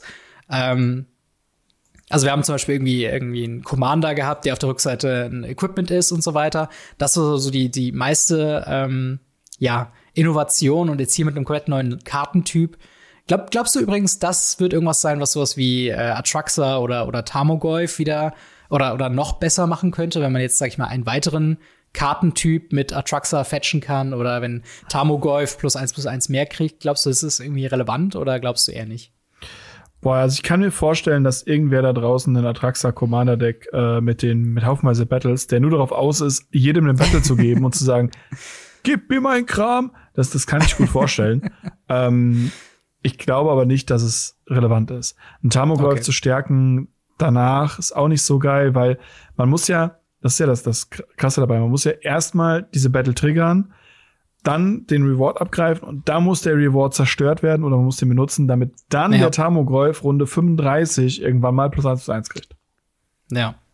Ja, das ist auf jeden Fall äh, ja eher, eher, unwahrscheinlich, aber ja, ein bisschen, ein bisschen Free Value hier und da. Und wie gesagt, wenn ihr euch die Battles anschaut, schaut primär auf die Frontseite und, mhm. und schaut, wie ihr diesen Faktor, dass es eine permanente ist, irgendwie abusen könnt. Wenn es irgendwie irgendwann mal flippt, äh, wenn, keine Ahnung, der Gegner hat irgendwie einen Platinum Angel raus und ihr habt kein Creature Removal, dann kann man das mal flippen und mal den, den Combat Damage irgendwo anders hinrichten. Aber ja, primär gucken, was so die Frontseite kann. Aber wie, wie yes. findet ihr die Battles? Ähm, schreibt uns gerne in die Kommentare, was ihr davon haltet. Äh, wird Battles dafür sorgen, dass wir zwangsläufig wieder irgendwann eine Legendary Creature haben, die ausschließlich Battles spielen wollen? so wie wir Schreine und andere äh, Specialty Commander äh, Kreaturen bekommen haben. Und äh, ja, freut ihr euch auf die neuen Battles oder sagt ihr, das ist ein bisschen unnötig, braucht eigentlich nicht Magic the Gathering? Schreibt uns sehr gerne in die Kommentare oder ins Discord. Ähm, und wir ziehen mal weiter zu äh, den Multiverse of, äh, nee, ich sag's schon mal, mir wieder falsch. Ich meine, March of the Machines, Set Boostern, die Liste. Ähm, ganz kurz als, als Refresher, Mark. Ähm, was ist denn die Liste in Set Boostern? Die Liste ist das großartigste und traurigste, was Wizards je erstellt hat. Beides. Ja, gleichzeitig. äh, mhm. Denn die Liste ist meistens ein Super-Hit oder ein Super-Miss.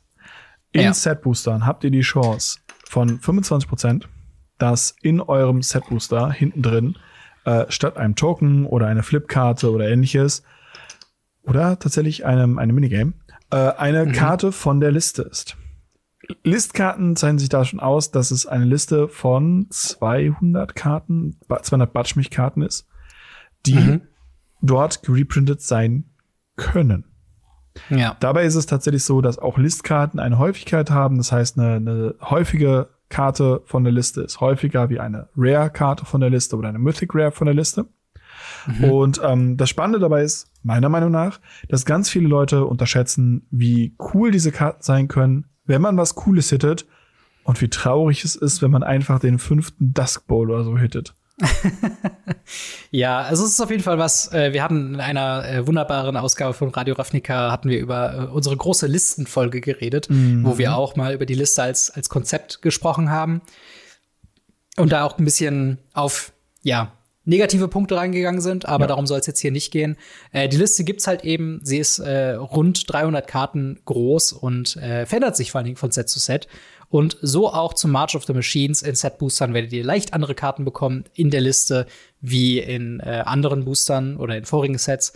Und wir können halt nie bei so, so vielen Karten und so einer hohen Varianz, in was ihr dann tatsächlich irgendwann bekommen könntet, können wir jetzt nicht auf jede einzelne Karte eingehen. Aber es gibt so ganz grobe Tendenzen. Wie zum Beispiel jetzt hier, wir haben natürlich schon viel gesprochen, es gibt äh, sehr viele Legendaries in dem, in dem Set. Ähm, worüber wir noch nicht gesprochen haben, aber was wir auf jeden Fall später noch machen werden, ist, ähm, wir haben Multiverse Legends, also Reprints von legendären Kreaturen. Und dementsprechend ist in der Liste jetzt hinzugefügt worden sehr viele Originalversionen von Legends. Äh, sie haben äh, in dem Artikel, ähm, in dem wir hier auch verlinkt haben in der Videobeschreibung, ähm, zum Beispiel äh, von der neuen Karte Etali Primal Conqueror äh, haben wir quasi die Grundversion Etali Primal Storm. Mhm. Ähm, und die könnt ihr halt dementsprechend auch in der Liste finden. Ein anderes Beispiel ist Heliod, The Radiant Dawn, was die neue Version ist. Da könnt ihr halt eben den Heliod Gun, äh, God of the Sun ähm, in diesem List-Slot bekommen. Äh, das ist ein Thema, was man sehen kann. Wir haben auch ganz viele Referenzen, die dann auf Planes zurückgehen, die wir als mhm. Invasion bzw. als Battle drin haben. Äh, Chandala, was glaube ich kein Set ist oder, oder kein Plane ist, von einem äh, eigentlichen Magic-Set, sondern es wird immer nur so tendenziell mal genamedroppt, äh, wie halt eben in Invasion of Chandala. Davon haben wir zum Beispiel, ähm, was war es, Avatar of Chandala oder so? Ja, zum Beispiel. Ähm, oder Avenger, Avenger auf Chandala. Auf Chandala so. ist drin. Ähm, Irgendwie sowas. Chandala ist halt auch ganz viel eine ne Möglichkeit der Zusammenschluss des Ganzen. Das ist genau wie wir halt irgendwann Dominaria bekommen haben und so weiter. Ähm, ja. ist einfach Zusammenschluss aus Sachen. Ich find's genau. krass, dass sie äh, sehr viele dieses Mal ähm, auch ein paar Phyrexianer reingebracht haben. Finde ich ganz cool. Ja. Aber auch Legacy Staples. Also ich sehe True. Nemesis, ich sehe Unmask, ich sehe äh, äh, also so ein paar Sachen noch mit drin, war noch irgendwie ein, zwei andere, die ich gesehen habe. Hope of Girapur. Ähm, mhm. Was ich wieder lustig finde, ist, sie haben schon wieder Dragonlord Ojitai hinzugefügt. ja, die, weil die, auch wieder Ojitai im Set ist. Richtig, ne? also die war halt, war halt schon wieder mal weg. Und ich finde es traurig, dass Karten wie Dig Up von äh, mhm. äh, Crimson Vow einfach drauf sind. Das ist so, ja. das, das braucht keinen Reprint. Und ja, ähm, absolut. Ja, das ist ganz, ganz lustig, dass sie da halt verschiedenste Sachen drauf machen. Auch ein Notable Reprint äh, ist Island of Great Reveal. Ähm, ja. Und da sind ein paar, paar ganz coole Sachen mit drin. Ich finde es interessant, dass da halt vom, vom, vom dem Punkt sehr viel geaddet wurde. Aber mhm. was davon runtergenommen wurde, ja. Also ich, ich, ich, ich finde, runtergenommen war gar nicht so das, der krasse Stuff. Also Dragon Rage Chandler tut so ein bisschen weh, Mimimi. Mhm. Äh, aber ansonsten sind da ganz viele Karten, die, die entweder Dominaria related waren mhm. oder eben die äh, Phyrexian, sowas wie Crick, Son of Yokmov. Ja, der tut ein bisschen weh, aber der kostet ja auch nicht mehr so viel. Und ähm, ansonsten sind ein paar Kamigawa-Karten davon runtergegangen, wo ich bei keiner sag so, oh wow, was? Die Karte ist runter? Das ist aber schade. Äh, ich glaube, das ja. Schlimmste, was runtergegangen ist, ist Mace's End. Und, und das hm, soll was heißen, ja. einfach nur, weil, weil ich es einfach witzig finde, dass es Skate Decks immer noch Commander gibt. Äh, ansonsten sehe ich da wirklich fast nichts, was irgendwie großartig mir persönlich jetzt auffällt, wo ich sage, ja gut, Tiamat ist runter, Titania ist runter. So ein paar Sachen sind mhm. schon dabei. Aber die Sachen, die hinzugefügt wurden, ähm, finde ich viel, viel geiler. Also ich muss sagen, ja. die, die Änderung gefällt mir mal wieder sehr, sehr stark äh, gerade bei den Phyrexianern muss ich halt immer wieder sagen, so, es ist, es ist, es ist halt, es ist halt, der Crusader ist dabei. Das, das alleine ja. zeigt schon, da ist Money wieder drin. Und äh, ja, dementsprechend bin das, ich zufrieden. Das das stimmt. Also es gibt vor allen Dingen äh, so ein paar witzige Karten. Ich glaube, mit der Liste aimen sie so ein bisschen auf so einen leichten Haha-Moment, selbst mhm. wenn die Karte vom Value her jetzt nicht so großartig ist.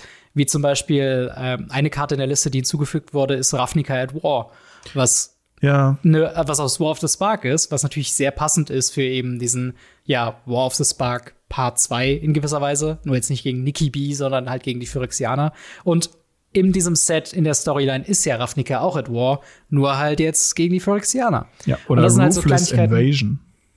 Oder Ruthless Invasion, auch sowas. Path of the World Tree ja, kann man ja. auch interpretieren, wie man will. Also es gibt sehr viele so witzige Anspielungen, wo man wahrscheinlich, wenn man das, ähm, wenn man das so aufmacht, sich denkt, so, ah, ha, witzig. Ist zwar eine 10-Cent-Karte, aber ha, okay.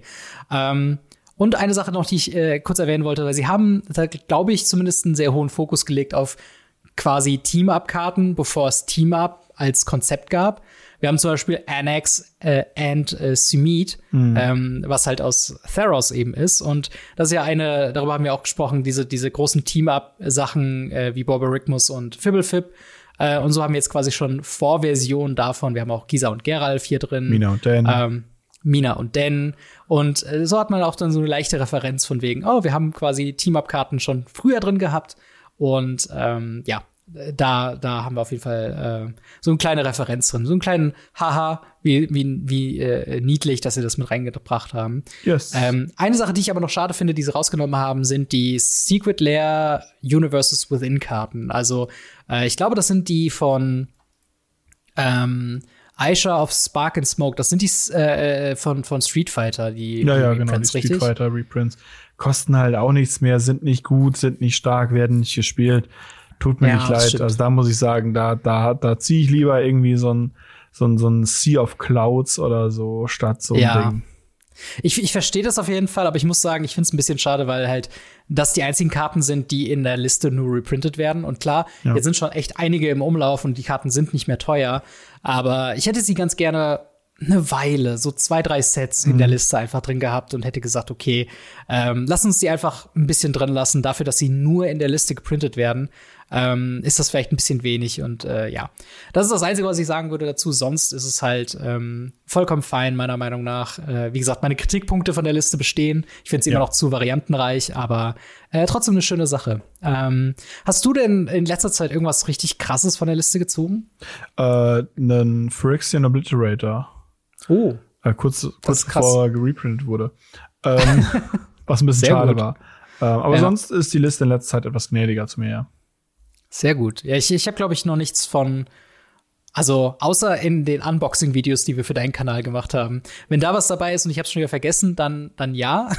Aber sonst habe ich, glaube ich, auch nichts super Relevantes gezogen. Aber wie sieht's bei euch aus? Habt ihr irgendwelche super coolen Karten aus der Liste gezogen? Freut ihr euch über die Reprints, die in dieser Liste drin sein werden? Schreibt uns gerne in die Kommentare oder ins Discord. Und äh, wir machen mal weiter äh, mit einem weiteren Slot in jedem Booster. Nachdem wir jetzt Battles haben, nachdem wir die Liste gemacht haben, haben wir jetzt auch noch Multiverse Legends in äh, ja, March of the Machines, dem neuen Magic the Gathering Set. Was verbirgt sich denn hinter Multiverse Legends? Wir haben äh, die Möglichkeit in den Boostern, ähnlich wie wir es bei Brothers War und bei den Strixhaven Strixhaven. haben, ähm, ist da eine, eine Legendary hinten im Booster drin. Genau. Und ähm, ja, die sind teilweise sehr cool und die sind teilweise mit sehr, sehr angepasstem Frame. Also nicht teilweise, sie haben alle ein angepasstes Frame an ihre Edition, in der sie rauskamen. Und teilweise auch, wenn es keine, keine Sonderedition dazu gab ähm, oder keinen Sonderframe, äh, haben sie einen geschaffen. Ins Auge Ja. gefallen ist mir da zum Beispiel der äh, Nif Mizzet Reborn, der ja, Oh ja. von äh, Ravnica kommt, der dann so ganz viele kleine Türmchen um sich rum hat, der einfach super, ziemlich super cool. süß ist. Sie haben damit einfach einen, einen extra Frame geschaffen aus ne, für eine Edition, wo es keine gab. Taigam, Ojutai Master, genau dasselbe mit den Drachen drumherum. Mega, Mhm. mega cool. Aber da, wo es sie eben gab, wie zum Beispiel, es gibt eine Giganta, The Wildspring, das ist der grün-rote Companion, gibt es in dem Artwork, die auch auf äh, Ikoria geherrscht haben. Genau, genau. Das, das ist halt schon ziemlich cool. Vor allen Dingen haben sie ja, sind sie ja noch einen Schritt weiter gegangen und haben ja sogar ähm, von extra Frame-Versionen, die es gab, aber in einem anderen Kontext, haben sie trotzdem den Frame genommen, ähm, das, was ich so witzig finde, weil es zeigt wieder so, wie, wie crazy unterschiedlich die Auffassung von diesen Special Treatments sein kann. Sie haben den Amonkhet Frame reingebracht, der ähm, ja sehr harsh kritisiert wurde, als er ursprünglich drin war. Ähm, weil eben ne, die, die, die Schriftart auf der Karte war sehr schlecht lesbar. Es hatte so, so eine hieroglyphenmäßige äh, Textanordnung, so Sachen wie äh, der Frame oder das Artwork auf dem Frame war relativ klein, der Frame war sehr dominant. Ähm, die Power Toughness war oben unten und nicht so links rechts, wie man es normalerweise kennt. Und jetzt haben wir äh, Immorti Celebrant of Bounty ähm, eben in diesem Frame wieder mitgebracht. Wie, find, wie findest du das, dass die die Masterpiece Frames äh, wieder zurückbringen? Hast du gesehen, was sie mit der Sprache auf dieser Karte gemacht haben? Was meinst du? Das, das Artwork sieht beim, beim, beim Print so aus, als hätten sie da kein, kein, kein, äh, kein Ding drüber gesetzt. Kein, ähm, also es gibt auf, auf Card Market gibt's eine Version, wo sie die normalen, die, die, das normale drüber geschrieben haben. Und also dieses Ah, Emotet, okay. es steht nicht in, in, ich sag mal, liebevoll ägyptisch da drin, Ja. sondern es steht Okay. halt in, in, in der englischen Version da drin. Das ist super, super, super weird, das anzugucken. mit, mit diesem Frame und dann dieser normalen, normalen Schrift da drin. Ja, die, die normale Schrift, also ich habe mir das jetzt hier auf, ähm, auf Scryfall geöffnet. Ja. Und es sieht wirklich so ein bisschen drauf, als ob sie einfach den, den normalen Font drüber geschrieben ja, haben. Es, es sieht so kacke aus. Es sieht wirklich ein bisschen aus wie so, ein, wie so, ein, wie so eine Beta-Version von einer Ja. Karte, die noch, wo noch die finale Version fehlt. Aber das scheint die Schwierig. Printed Version zu sein. Boah, ganz schlimm. Ähm, gehen wir zu den anderen, zu den lustigen Sachen, wie zum Beispiel die Emery Lurker of the Lock, die halt wirklich das Ja. von ähm, Throne of Eldraine hat, was mega schön ist. Und ich Ja. finde zum Beispiel witzig, dass sie auch mehrere Sachen, wenn es denn gepasst hat, wie zum Beispiel Uberrusk, Jingataxian, Shealdred, Skitterix, Alice Schnorn, äh, Warren Klecks, alles die alten Prätoren, beziehungsweise Skitterix, der, der Drache, in diesem, in diesem Phyrexian Co äh, äh, Artwork mit dem Schwarz-Weiß gemacht haben, die sie jetzt in Ja. Phyrexia All We Run hatten. Das heißt, davon haben wir mehrere Versionen davon. Genau wie Ja. wir auch ähm, mehrere Versionen von den, äh, von den, von den, ähm, von den, ach, sag mal schnell. Jetzt, jetzt habe ich den Namen vergessen. Äh, was meinst du? Den, Den die, Legends oder? Ähm, genau, von, von den Legends haben, von, von verschiedenen Planes, ähm, weil jede dieser Karten, und, und das wird Hm. jetzt wird's, jetzt wird's halt eklig. Jede dieser Karten gibt es als Non-Foil, so. als, ja. als, als Foil, als Double Rainbow Foil mit, mit einer, mit einer, mit einer äh, Nummer drauf und als Mhm. Halo Foil, was auch immer das ist. Oder Halo Foil. Ja. Ähm, heißt, wir haben X aus 500 Karten in Rainbow Foil, was, was mich fertig macht. Wir haben Halo Foil in dem Ding, wir haben normales Foiling und wir haben Non-Foil. Von derselben Version der Karte. Ja, absolut. Wow. Und das ist halt, also sie haben, sie haben kleine, äh, kleine Videos, kleine GIF-Animationen von den verschiedenen Foilings auf der Webseite, äh, die wir auch verlinkt haben, wenn ihr euch das anschauen wollt. Und das Halo-Foil scheint so ein bisschen mehr so ein wellenartiger Verlauf zu sein über der Karte ähm, von diesem Foil-Treatment. Das Double Rainbow, soweit wie ich das sehe, erinnert mich das sehr an das From the Vault äh, Foiling. Ähm, was nicht die besten Voraussetzungen sind, was das Curling angeht. Absolut Ich nicht. gehe davon aus, dass das absolute Pringle-Karten sein werden. Yes. Ähm, aber vor allen Dingen, du hast die seriellen ähm, Karten angesprochen. Ich finde es sehr komisch, weil es halt eine sehr weirde Formulierung hat. Ähm, weil sie schreiben auf der Seite, each Multiverse Legends Card äh, also has 500 serialized versions, was ja heißt, okay, es gibt 500 abgezählte Versionen von der Karte. Each serialized card is numbered from 1 to 500 and appears on a double rainbow version of our traditional foil. Ach so, nee, Moment. Das heißt, ah, okay. Nevermind, meine Verwirrung war, ähm, meine Verwirrung hat sich gerade aufgelöst. Äh, das heißt, die seriellen Karten sind immer Double Rainbow, Ja. ähm, was dem normalen Foiling ist. Ich habe erst so verstanden, Ja. dass es ein Double Rainbow Foil gibt und ein Traditional Foil. Und da war meine Frage, gibt es jetzt 500 Karten abgezählt oder gibt es 1000 Karten einmal in den verschiedenen Foilings? Aber es gibt nur, also wenn man Atraxa, Preatos Voice in äh, Ra Double Rainbow Foil seriell hat, dann gibt es die auch nur seriell in diesem Foiling. wie, wie findest du denn generell, dass sie jetzt noch mehr abgezählte Karten machen? Wir hatten natürlich das Highlight mit dem The Warden Ring, was es nur einmal geben wird. Ähm, glaubst du, glaubst du, es wird, wird was sein, worauf die Leute richtig Bock haben? Oder? Ich, ich, ich, ich hasse, dass Wizard unseren Podcast hört. ich, ich hasse es einfach so sehr.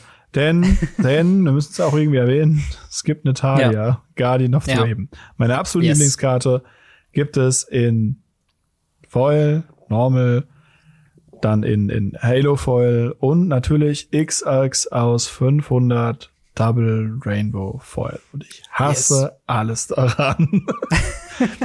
Wir haben neulich in einem Ask Us Anything tatsächlich, glaube ich, darüber geredet, dass, äh, Ja. wo, wo die Frage gestellt wurde, wenn es äh, Serialized Talias geben würde, würde ich mir welche kaufen. Ja. Und ähm, Ja. jetzt wird mein Wort on Test gestellt und ich werde welche kaufen. Und ich hasse alles daran. Es ist, es wird mein Geldbeutel zerstören.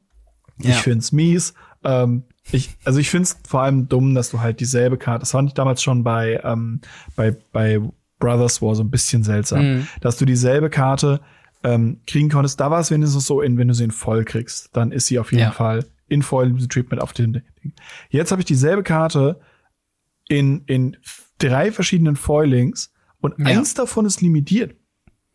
Das ist wirklich weird. Vor allen Dingen diese, vor allen Dingen, ich würde ja sagen, dass dieses Serialized ist schon so ein Special, Special Treatment. Ja. Aber dann ist das Halo Foil auch wieder ein Special, Special Treatment. Ja. Weil das eigentliche Special Treatment ist ja das alternative Artwork und das alternative Frame. Und das ist halt eben was, was halt, also es geht ein bisschen drunter und drüber. Also ich freue mich übrigens auch auf die Talia, weil entweder äh, endlich muss ich äh, oder habe ich ein weiteres Artwork von Natalia, was nicht aus dem letzten Crimson Vow Set ist, ähm, weil ich habe ich habe ja meine Mismatch Talias und ich habe einmal Mina Harker, was aus Crimson Vow ist, dann einmal das äh, Schwarz-Weiß Treatment aus Crimson Vow und dann die normale Crimson Vow und dann die originale Talia. Und dann kann ich eins davon mindestens austauschen äh, mit dann den neuen ähm, Multiverse Legends. Ähm, aber ja, also es ist auf jeden Fall wieder, wieder spannend. Also ich bin mittlerweile an dem Punkt angekommen mit diesen ganzen Special, Special Treatments und Serialized, dass ich das jetzt einfach so über mich ergehen lasse. Also ich, ich kaufe keine Collector Booster. Ich bin fein damit, dass es sie existiert. Und ich freue mich für jeden, der mega Spaß hat an Serialized Cards und an diesen Sammelversionen mir ist das mittlerweile egal. Wenn ich halt, also wie gesagt, für mich jetzt halt zur Konsequenz, dass ich halt vielleicht, wenn ich irgendwann mal Geld übrig habe, mir eine Talia bestelle in diesem neuen Artwork, aber nicht in Foil, nicht in Doppel-Holo-Foil und nicht in Doppel-Rainbow Serialized Foil, sondern einfach nur in dem neuen Artwork. Und wenn ich sie mhm. ziehe in einem Booster in dem neuen Artwork, auch fein. Dann nehme ich das und gut ist. Ähm, aber, aber ja, also ich, ich, ich unterstütze dich in deiner Jagd nach allen Talia-Versionen, auf jeden Fall. Wenn ich irgendwo eine, eine erspähe, sage ich dir Bescheid und, und reserviere sie dir. Ähm, Wenn die Nummer aber, aber, stimmt. Es kommen ja noch die Nummern drauf an. Ach das so, welche ja, Nummer willst du denn ja, eigentlich? Das, das muss ich noch rausmachen mit mir selber. ähm, und mit dem Geldbeutel wahrscheinlich. Nur mit dem Geldbeutel, genau. Nee, das ist, was ich daran sehr, sehr interessant finde, ist einfach die Frage, ähm, sind wir jetzt schon über den Special, wir brauchen ein Special Frame hinaus und sagen, wir brauchen Special Frame und Special Foiling und mehrere oh, Special ja. Foilings für ja. mehrere Special Treatments. Und sind wir schon wieder bei dem Punkt, wo ich immer wieder sage, wenn everything is special, nothing is, weil es gibt wie viele Versionen der Karten und okay, eine davon ist auf 500 limitiert, aber dann kann ja. ich die anderen auch spielen. Oder wie viele Karten in diesem Set sind auf, bitte auf 500 limitiert? Das ist ja lächerlich viel. Ja, äh, absolut. Und halt, wie gesagt, darüber hinaus verwirrst du ja noch dann Leute, die dann den Artikel lesen, mit halt den Formulierungen im Sinne von, dass es, ich kann mir gut vorstellen, dass einige Leute vielleicht denken, dass es tatsächlich dann von zum Beispiel einer Foil Talia tausend Serielle gibt in zwei verschiedenen Foiling-Versionen, was nicht mhm. der Fall ist. Das haben wir gerade noch festgehalten. Aber es ist absolut, es ist, äh, wir beschäftigen uns einmal die Woche, wenn wir nicht krank sind, ähm, mit dem Thema Magic the Gathering und widmen dem Ganzen minimal eine Stunde in der Aufnahme und davor halt in dem Research. Und wir sind verwirrt mit so mm. viel mhm. Stuff. Und ähm, ich rate jedem, der so ein bisschen an, an, an, an Overload-Grenzen gerade kommt, was Informationen angeht, ähm, einfach den Filtermodus zu aktivieren und für sich selbst auszumachen, wie jetzt in meinem Fall so, ich werde mir keine Collector Booster kaufen, und wenn ich mir eins kaufen würde, dann wahrscheinlich nur aus Spaß und aus Jux und wo ich mir denke, ah komm, wenn ich was Cooles drin habe, wenn es cool glitzert, ist cool, wenn nicht, dann ist auch fein. Und ähm, ja, wenn man auf der anderen Seite natürlich full on 100% Sammler ist, dann muss man sich da so ein bisschen durchwühlen.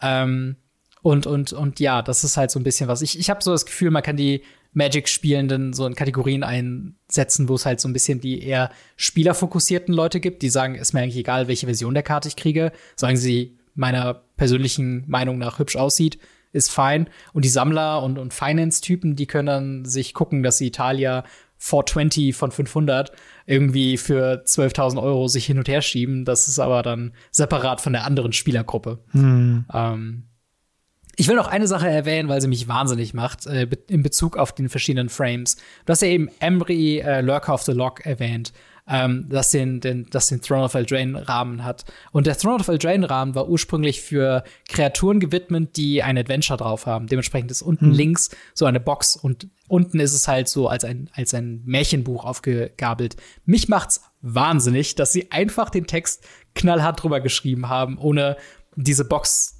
zu akzeptieren, dass sie da ist. und ja. ich schaue die ganze Zeit auf die Emery-Karte und denke mir dann, entweder muss da irgendwie ein Zeilenumbruch sind oder sie, oder sie, sie, sie transformieren den Text so ein bisschen, dass es sich ein bisschen diesem Buch nachwidmet, aber mich macht, aus irgendeinem Grund triggert mich das so hart, dass der Text einfach so drüber geschrieben ist. Das äh, es ist ganz, ganz weird. Ich empfinde dieser Version gegenüber ganz viel Hass. Das ist, das ist dasselbe habe ich mit der Amon-Karte hatte. Dasselbe ja. habe ich eins zu eins mit der Amon-Karte.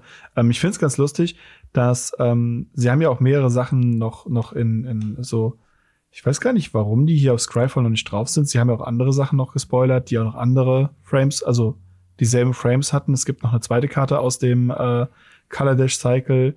Und mhm. ähm, es gibt ja noch, wir haben zum Beispiel Ghidorah Gravegardener ähm, mhm. aus äh, Strixhaven.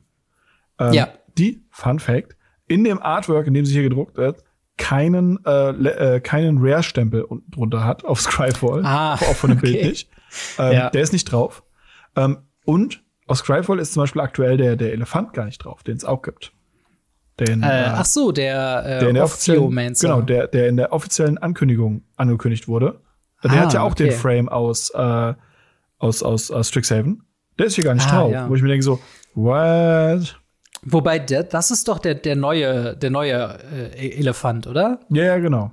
Aber der ist, glaube ich, in, in dem Main-Set drin. Ach so, stimmt, der ist im Main-Set drin und hat den Frame genau. und deswegen, äh, stimmt, so rum war's. Boah, das genau, ist, das ist, das ist so verwirrend.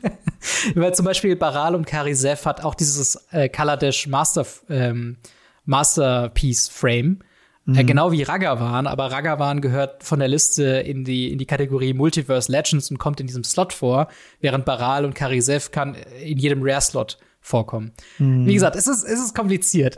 es ist kompliziert, aber ähm, ja, und auch nochmal zur Erinnerung, wenn ihr draftet oder wenn ihr Sealed spielt, diese Karten, die in dem Booster drin sind, sind in eurem Sealed oder Limited Pool mit enthalten. Das heißt, wenn ihr einen Ragavan zieht, könnt ihr den durchaus im Draft spielen und der wird auch gepickt. Yes. Ähm, wir verweisen hier aber auch nochmal darauf, dass wenn ihr im Pre-Release spielt, ihr eine Pre-Release-Promo habt, die nicht in eurem Draft-Booster dazu gehört, mhm. sie gehört zum Commander-Set. Also fragt unter Umständen nochmal bei eurem äh, Pre-Release-Organizer vor Ort nochmal nach.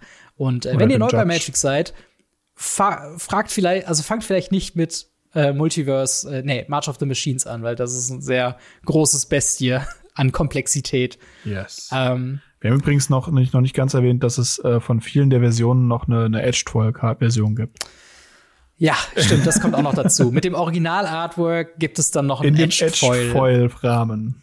Ja, genau, den man aus Commander Legends kennt, ja. das so ein bisschen invertiert ist. Also, Hammer. wie gesagt, es, ist, es gibt viele verschiedene Versionen. Ähm, und, und ja, ich, ich bin, aber weitestgehend bin ich mit diesem Slot auf jeden Fall okay, weil es ja. ist immer Bonus-Value. Äh, und egal wie kompliziert dieser Bonus-Value zu entschlüsseln ist, es ist erstmal was, was oben drauf kommt. Ja. Und ich glaube halt eben, wenn man eine Alice Norn in diesem sicken Artwork irgendwie zieht, in diesem Slot, dann freut man sich, egal ob das jetzt die Version ist oder die, ähm, ja, die, die Inverted äh, Edged Foil Version. Ähm, aber ja, wie seht ihr das mit den ähm, ja, Multiverse Legends? Freut ihr euch auf die Reprints? Freut ihr euch, euren Lieblings-Commander in eurer neuen Version rauszuziehen? Wie seht ihr das mit den äh, alten und neuen Frames und den neu interpretierten Frames, wie zum Beispiel von Ixalan? Ähm, findet ihr das cool? Findet ihr das nicht cool? Ähm, Schreibt uns gerne in die Kommentare oder ins Discord. Und dann würde ich sagen, stürzen wir doch uns endlich, endlich mal ins Hauptset von March of the Machines. Äh, wir haben eine ganze Menge Previews. Zum Zeitpunkt der Aufnahme sind es 270 Karten. Ähm, wie, wie, äh, wie empfindest du denn so jetzt abseits von den Mechaniken, abseits von diesen Special Slots mit der Liste, den Battles und äh, den, den Legends? Gibt es denn Karten, worauf du dich freust? Entweder Reprints oder neue Designs, die du, die du sehr abfeierst? Ganz, ganz wenige Sachen. Also echt? Es ist, es ist wirklich super, super wenig. Es ist lustig, wenn Karten zusammengehören, aber dadurch, dass sie immer wieder zwei Karten zusammengemerged haben, sind die halt bockteuer. Und mhm. äh, teure Karten sind halt nicht so wirklich playable. Die Battles habe ich halt zum Großteil wirklich hart ignoriert. Ähm, die Spells sind ganz nett. Also gerade was wie Pylon, sind vier Mana Instant mit Convoke, der eine Kreatur der Planeswalker zerstört mit Surveil 2. Aber da muss ich halt auch sagen, das ist dann halt so, da, da hört es dann auf. Also es ist ganz, ja. ganz, ganz wenige Sachen, wo ich sage, boah, krass, da habe ich Bock drauf oder da freue ich mich drauf oder damit kann man was machen. Also es ist hm. wirklich, wirklich wenig, erschreckend wenig. Ja, auf, auf jeden Fall. Also es ist, ähm, ich, ich kann das Gefühl auf jeden Fall nachvollziehen, äh, was du hast. Ähm, aber ich finde tatsächlich an manchen Kartendesigns, die finde ich schon, auch wenn sie teilweise sehr teuer sind, finde ich sie fast schon trotzdem es wert, zumindest mal auszuprobieren oder es irgendwie reinzucheaten oder sonst irgendwie anders ähm, mit umzugehen. Ähm, wobei ich hier ganz kurz noch erwähnen wollte, wir haben über gerade diese Anfangs-Previews haben wir auch schon ein bisschen drüber gesprochen. Also mhm. Omnas, Locus of All und diese ganzen Anfangssachen, die so, oder Hel Heliod, äh, den wir halt im Set haben. Äh, da haben wir schon ganz früher drüber gesprochen, auch ein paar Team-Up-Karten oder zum Beispiel Fairy Mastermind und so. Ähm, da könnt ihr gerne noch mal die alten, äh, den alten Podcast auskramen und mal reinschauen. Wir reden jetzt quasi über alle Karten, über die wir noch nicht gesprochen haben. Mhm. Ähm, und äh, ich kann zum Beispiel äh, ein Beispiel mal nennen von einer Karte, die ich overpriced finde, aber die eventuell Potenzial hätte. Äh, und zwar äh, Etali Primal Conqueror ist eine 7 Mana 7-7 äh, Legendary Creature Elder Dinosaur mit Trample. Und äh, dem Effekt, when this creature enters the battlefield, each player exiles um, cards from the library, from the top of the library until they exile a non-land card. You may cast any number of spells from among the non-land cards exiled this way without paying its mana cost. Wo ich mir auch schon irgendwie denke, also entweder rampt man halt irgendwie rein oder man, man ähm, cheatet irgendwie diese Kreatur rein, weil es ist ein ETB-Effekt, es ist kein Cast-Effekt. Und man potenziell kann man halt wirklich mehrere Spells umsonst casten. Und das ist halt so ein Effekt, wo ich mir denke, das ist schon sehr stark, ähm, auch für sieben Mana vielleicht? Ich weiß nicht. Wie, wie siehst du das? Ja, gut, ist halt die Frage, ob man das mit Tell oder sowas reinbringen kann. Oder ein Reanimate oder ob man lieber die ja. Atraxa nimmt. Und ja. äh, das ist halt, äh, solche Karten fungieren halt immer im selben Slot, in einem ähnlichen Slot mhm. und müssen mal geschaut werden, wie sie gemacht werden. Ähm, ich glaube, hierbei ist es so, dass sie einfach nicht gut genug ist. Meiner Meinung nach. Ist ja. eine coole Karte, ähm, aber sie kommt, sie kommt halt sie kommt nicht dran. Also es ist, es ist, ist ja. leider wirklich der Fall. Und das ist bei ganz vielen dieser Großen halt der Fall. Ähm, Gerade wenn du, wenn du so, äh, lustige Sachen, also lustige Sachen dann anschaust, äh, die dann nur ein Mana mehr kosten, wenn du zum Beispiel, wie ich ja schon gesagt habe, Sogo und Ojutai ansiehst, mit mhm. einem Se äh, 5 Mana 4 Vierer, der halt 5 Mana auch vorher gekostet hat, aber ein 5 Vierer war, fliegend Eile, Hexproof, wenn er ins Spielfeld gekommen ist, und immer wenn ein oder mehr Drachen, die du kontrollierst, mit Schaden zufügen, guckst du dir was in zehn Karten, äh, drei Karten an, nimmst eine davon auf die Hand und den Rest und das Deck. Und dann kannst du eine dieser Drachen zurück auf die Hand nehmen. Ja. Der, der fällt so ein bisschen ab im Vergleich dann zu dem Original Ojitai, ja. Absolut. Und ja. äh, klar, er hat lustige Effekte, man kann eine Karte zurück auf die Hand nehmen, man kann Dragons auf die Hand nehmen, fliegend Eile, mhm. immer wieder casten, zuhauen, bla bla bla, wegen, wegen Zurgo. Ist ganz witzig. Ähm, aber mehr halt eben auch nicht. Und das haben ganz, ganz, ja. ganz, ganz viele davon, die einfach zusammengesetzt haben. Wir haben Boborigmus und Fibbletip schon angesprochen. Ähnliches ja. Prinzip. Beide Karten bringen was mit, aber es macht die Karte nicht besser. Ja. Äh, ganz kurz, was ich zu, zu Italien noch sagen würde. Es ist halt eine Karte, die man transmogrifieren kann. Also die man, ja. wenn man das Deck drumherum spielt, kann man das auf jeden Fall so irgendwie hinkriegen, dass man es halt wirklich reinschieten kann, auch in Formaten wie, wie Pioneer oder äh, ne, die Creativity wäre eventuell eine Möglichkeit, die noch irgendwie rauszucheaten. Und was ich halt noch irgendwie ganz interessant finde, was wir gar nicht erwähnt haben, man kann sie für neun Mana und einen phyrexianischen ja. grünen Mana oder halt für zehn Mana insgesamt sogar flippen. Und auf der Rückseite ist sie halt einfach ein äh, Blightsteel-Kolossus. sogar, eigentlich sogar ein abgegradeter Blightsteel-Kolossus. Denn ähm, der, ich glaube, Blightsteel Colossus hat ja Infect.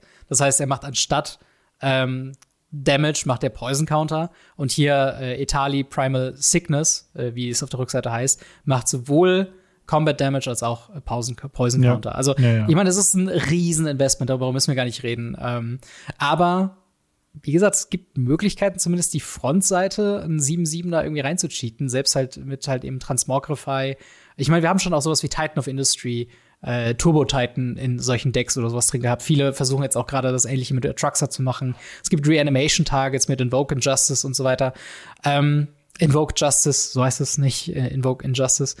Ähm, und das ist halt so ein bisschen die Sache, wenn man das irgendwie rauscheaten kann, ich weiß nicht, ob halt Legacy, da würde ich dir, glaube ich, zustimmen, dass halt einfach ein Atraxa deutlich, deutlich besser ist. Mhm. Aber ähm, ja, äh, ich sehe da schon ein bisschen Shenanigan-Potenzial, was man damit irgendwie herumarbeiten kann. Ähm, ja. Was mich gewundert hat, ist, dass du nicht direkt Rankle und Torbran angesprochen hast. Da habe ich fest mit gerechnet, dass die von dir kommen. Habe ich tatsächlich auf dem, auf dem, äh, auf dem Zettel auch ja. noch. Aber äh, sag mal, was, was macht die denn? Äh, zwei rote, zwei schwarze, ein farblos, also fünf Mana, drei, vier. Ja. Fliegend, Erstschlag, Eile. Das ist und sehr gut. Immer wenn Rankle and Torbran Schaden zufügen einem Spieler oder einem Battle, Fun Fact, mhm. äh, suchen ja. wir uns eine äh, ne, ne, ne, ne, ne Zahl aus. Also wir können beliebig viele der folgenden Effekte wählen. Ja. Jeder Spieler kreiert einen Treasure Token. Jeder Spieler opfert eine Kreatur. Oder wenn eine Source einem Spieler oder einem Battle diesen Zug Schaden zufüge würde, fügt es stattdessen plus zwei hinzu. Das ist geil, ja. weil er First Strike hat. Das heißt, ja, er haut zuerst zu und dann geben die anderen Karten plus zwei Damage. Oh ja, ich, ich liebe das mega. Also, da, das ist so Design, wo ich denke, das ist wirklich clever, wie es mechanisch funktioniert. Ähm, weil wenn du mit der ganzen Crew swings und halt eben Rankle und Torbran, dann bekommst du halt eben diesen Buff-Effekt von diesem plus zwei ähm, für jedes Damage eben noch in demselben Combat, wo du den auch rausspielst. Ähm, aber ja, ich, ich find's, ich find's äh, spannend, ähm, denn das hätte echt Potenzial in so ein Raktors Midrange-Deck. Also mm. ich, ich spiele ja momentan äh, Junt Midrange äh, in einer abgewandelten Version mit ein bisschen mehr Ramp und so. Ähm, und was ich halt da spiele oder was ich da gemerkt habe, ist, dass halt so, ein so ein 5-Mana-Finisher äh, über Shieldred hinaus halt wirklich einen großen Unterschied macht. Und da habe ich momentan entweder Throne Breaker of Silence in grün oder halt Glorybringer in rot. Und Rankle wäre halt in Raktors Farben echt eine Möglichkeit, den vielleicht so zweimal in dem Deck zu haben. Denn zum einen kann man halt, äh, ja, sehr viel früher deutlich aggressiver werden. Zum anderen kann man eben eine, eine Kreatur sacrificen, man kann ein bisschen Treasure machen, man kann aber auch einfach seinen, seinen Damage-Output erhöhen und halt eben Flying, Haste, 5 Mana, das sind schon irgendwie spielbare Raids. Also, ich weiß nicht, über, überschätze ich da die Karte oder siehst du die auch irgendwo in einem, in so einem Competitive Deck. Fünf Mana, zwei rote, zwei schwarze. Das ist genau der Inbegriff von dem, was ich am Anfang gesagt habe. Das ist eine ja. geile Karte, aber sie kostet einfach viel zu viel, weil sie ja. zwei Legendaries zusammengesmashed haben. Ja, das stimmt. Es ist wirklich ein bisschen teuer, ja. ja. Können wir einmal kurz appreciaten, dass sie Monastery Mentor geprintet haben? Ja, auch das. Also generell die Reprints, die sind halt überraschend ähm, also es gibt nicht viele Reprints, ja. aber es sind wirklich auch ziemlich gute. Also Monastery Mentor, das ist so eine typische Karte, das lese ich regelmäßig in, in Pioneer Discord, äh, in Pioneer Reddit, davon, wie Leute versuchen, den zum Funktionieren zu bringen. Aber er mhm. sieht eigentlich nur Play in Legacy, oder? Ja, weil er da halt am, am besten zu bearbeiten ist, sag ich mal. Wenn man ja. ihn jetzt allerdings mit äh, so Spells oder Battles kombinieren könnte, die eben dafür sorgen, dass der Gegner halt, naja, ich sag mal, Spells nicht mehr spielen kann, weil man seine Kreaturen enttappt, äh, wäre ja. das schon, schon, schon wirklich ganz cool, glaube ich. Ja. Aber wie äh, ist Monster Mentor gerade schwer teuer oder? Es geht, ich glaube, sechs, sieben Euro oder so. Oh ja. Ähm, okay. Das ist okay. Also für einen Reprint vollkommen okay. Ähm, einfach man freut sich, sie zu haben. Sonst sind ja gar nicht so viele Reprints tatsächlich drin. Das stimmt, das stimmt. Und wenn, dann sind es so wie der ähm, Vier-Mana Burn-Spell, so in einem, in einem Rahmen, wo es keine großen Einflüsse hat auf Formatlegalität oder auf Preis. Ähm, tatsächlich eine Karte noch, äh, auf die ich eingehen wollte, ist quasi die Mini-Version von Shark Typhoon. Äh, Chrome Host Sea Shark. Äh, eine 3-Mana, 2-4 äh, Creature Phyrexian Shark mit Flying, weil warum sollte ein Shark nicht Flying haben? Ähm, mit dem Text whenever you cast a non-creature spell, incubate X, where incubate, äh, where X is the number of äh, is the sorry is the spell's mana value. Ähm, was so ein bisschen halt eben ist, wie halt eben bei bei Shark Typhoon, äh, was ein 6 Mana Enchantment ist und für jedes ähm, für jeden Spell, den man eben castet, macht man einen äh, Shark Token der den äh, Mana-Value hat von dem Spell. Mhm. Und das Tolle ist halt, man kann den halt für drei Mana casten, was yes. deutlich effizienter ist. Das Negative daran ist, es ist halt eben Creature Removal. Was man eben aber auch sagen muss, woran die Incubate Incubator-Tokens äh, nicht sterben, erstmal zumindest, sind Sweeper. Und das ist halt schon was, was irgendwie relativ spannend ist. In so einem vielleicht Spellslinger-Deck, wo man sagt, okay, man verwendet den erstmal nur als äh, zwei, äh, als drei Mana Flieger, um anzugreifen und halt um Value zu generieren in Inkubator-Tokens. Mhm. Und wenn dann Boardwipe kommt und man braucht so ein, so ein Second Breath oder sowas, kann man die halt nach und nach flippen und man hat halt quasi Free Value und Free Kreaturen bekommen von seinen Non-Creature Spells. Ähm, aber ich weiß nicht, wie, wie siehst du denn den, den Chrome Host Seed Shark? Es ist eine ganz gute Karte, es ist eine ganz lustige Karte. Ich finde es halt interessant, weil ähm, der, der, ich sag mal, Shark Typhoon mhm. wird ja eigentlich nur mit, mit, mit dem Cyclen benutzt. Also genau. es gibt ganz, ganz wenige Spells, ja. die den, äh, ganz wenige Spieler, die wirklich für sechs Mana casten. Ja. Und ich glaube, er wird hier einen ähnlichen, ein ähnliches Problem haben. Also Incubate X kann halt echt viele, viele Marken sein und äh, man muss halt sie irgendwann aufdrehen, um irgendwas zu machen, ja.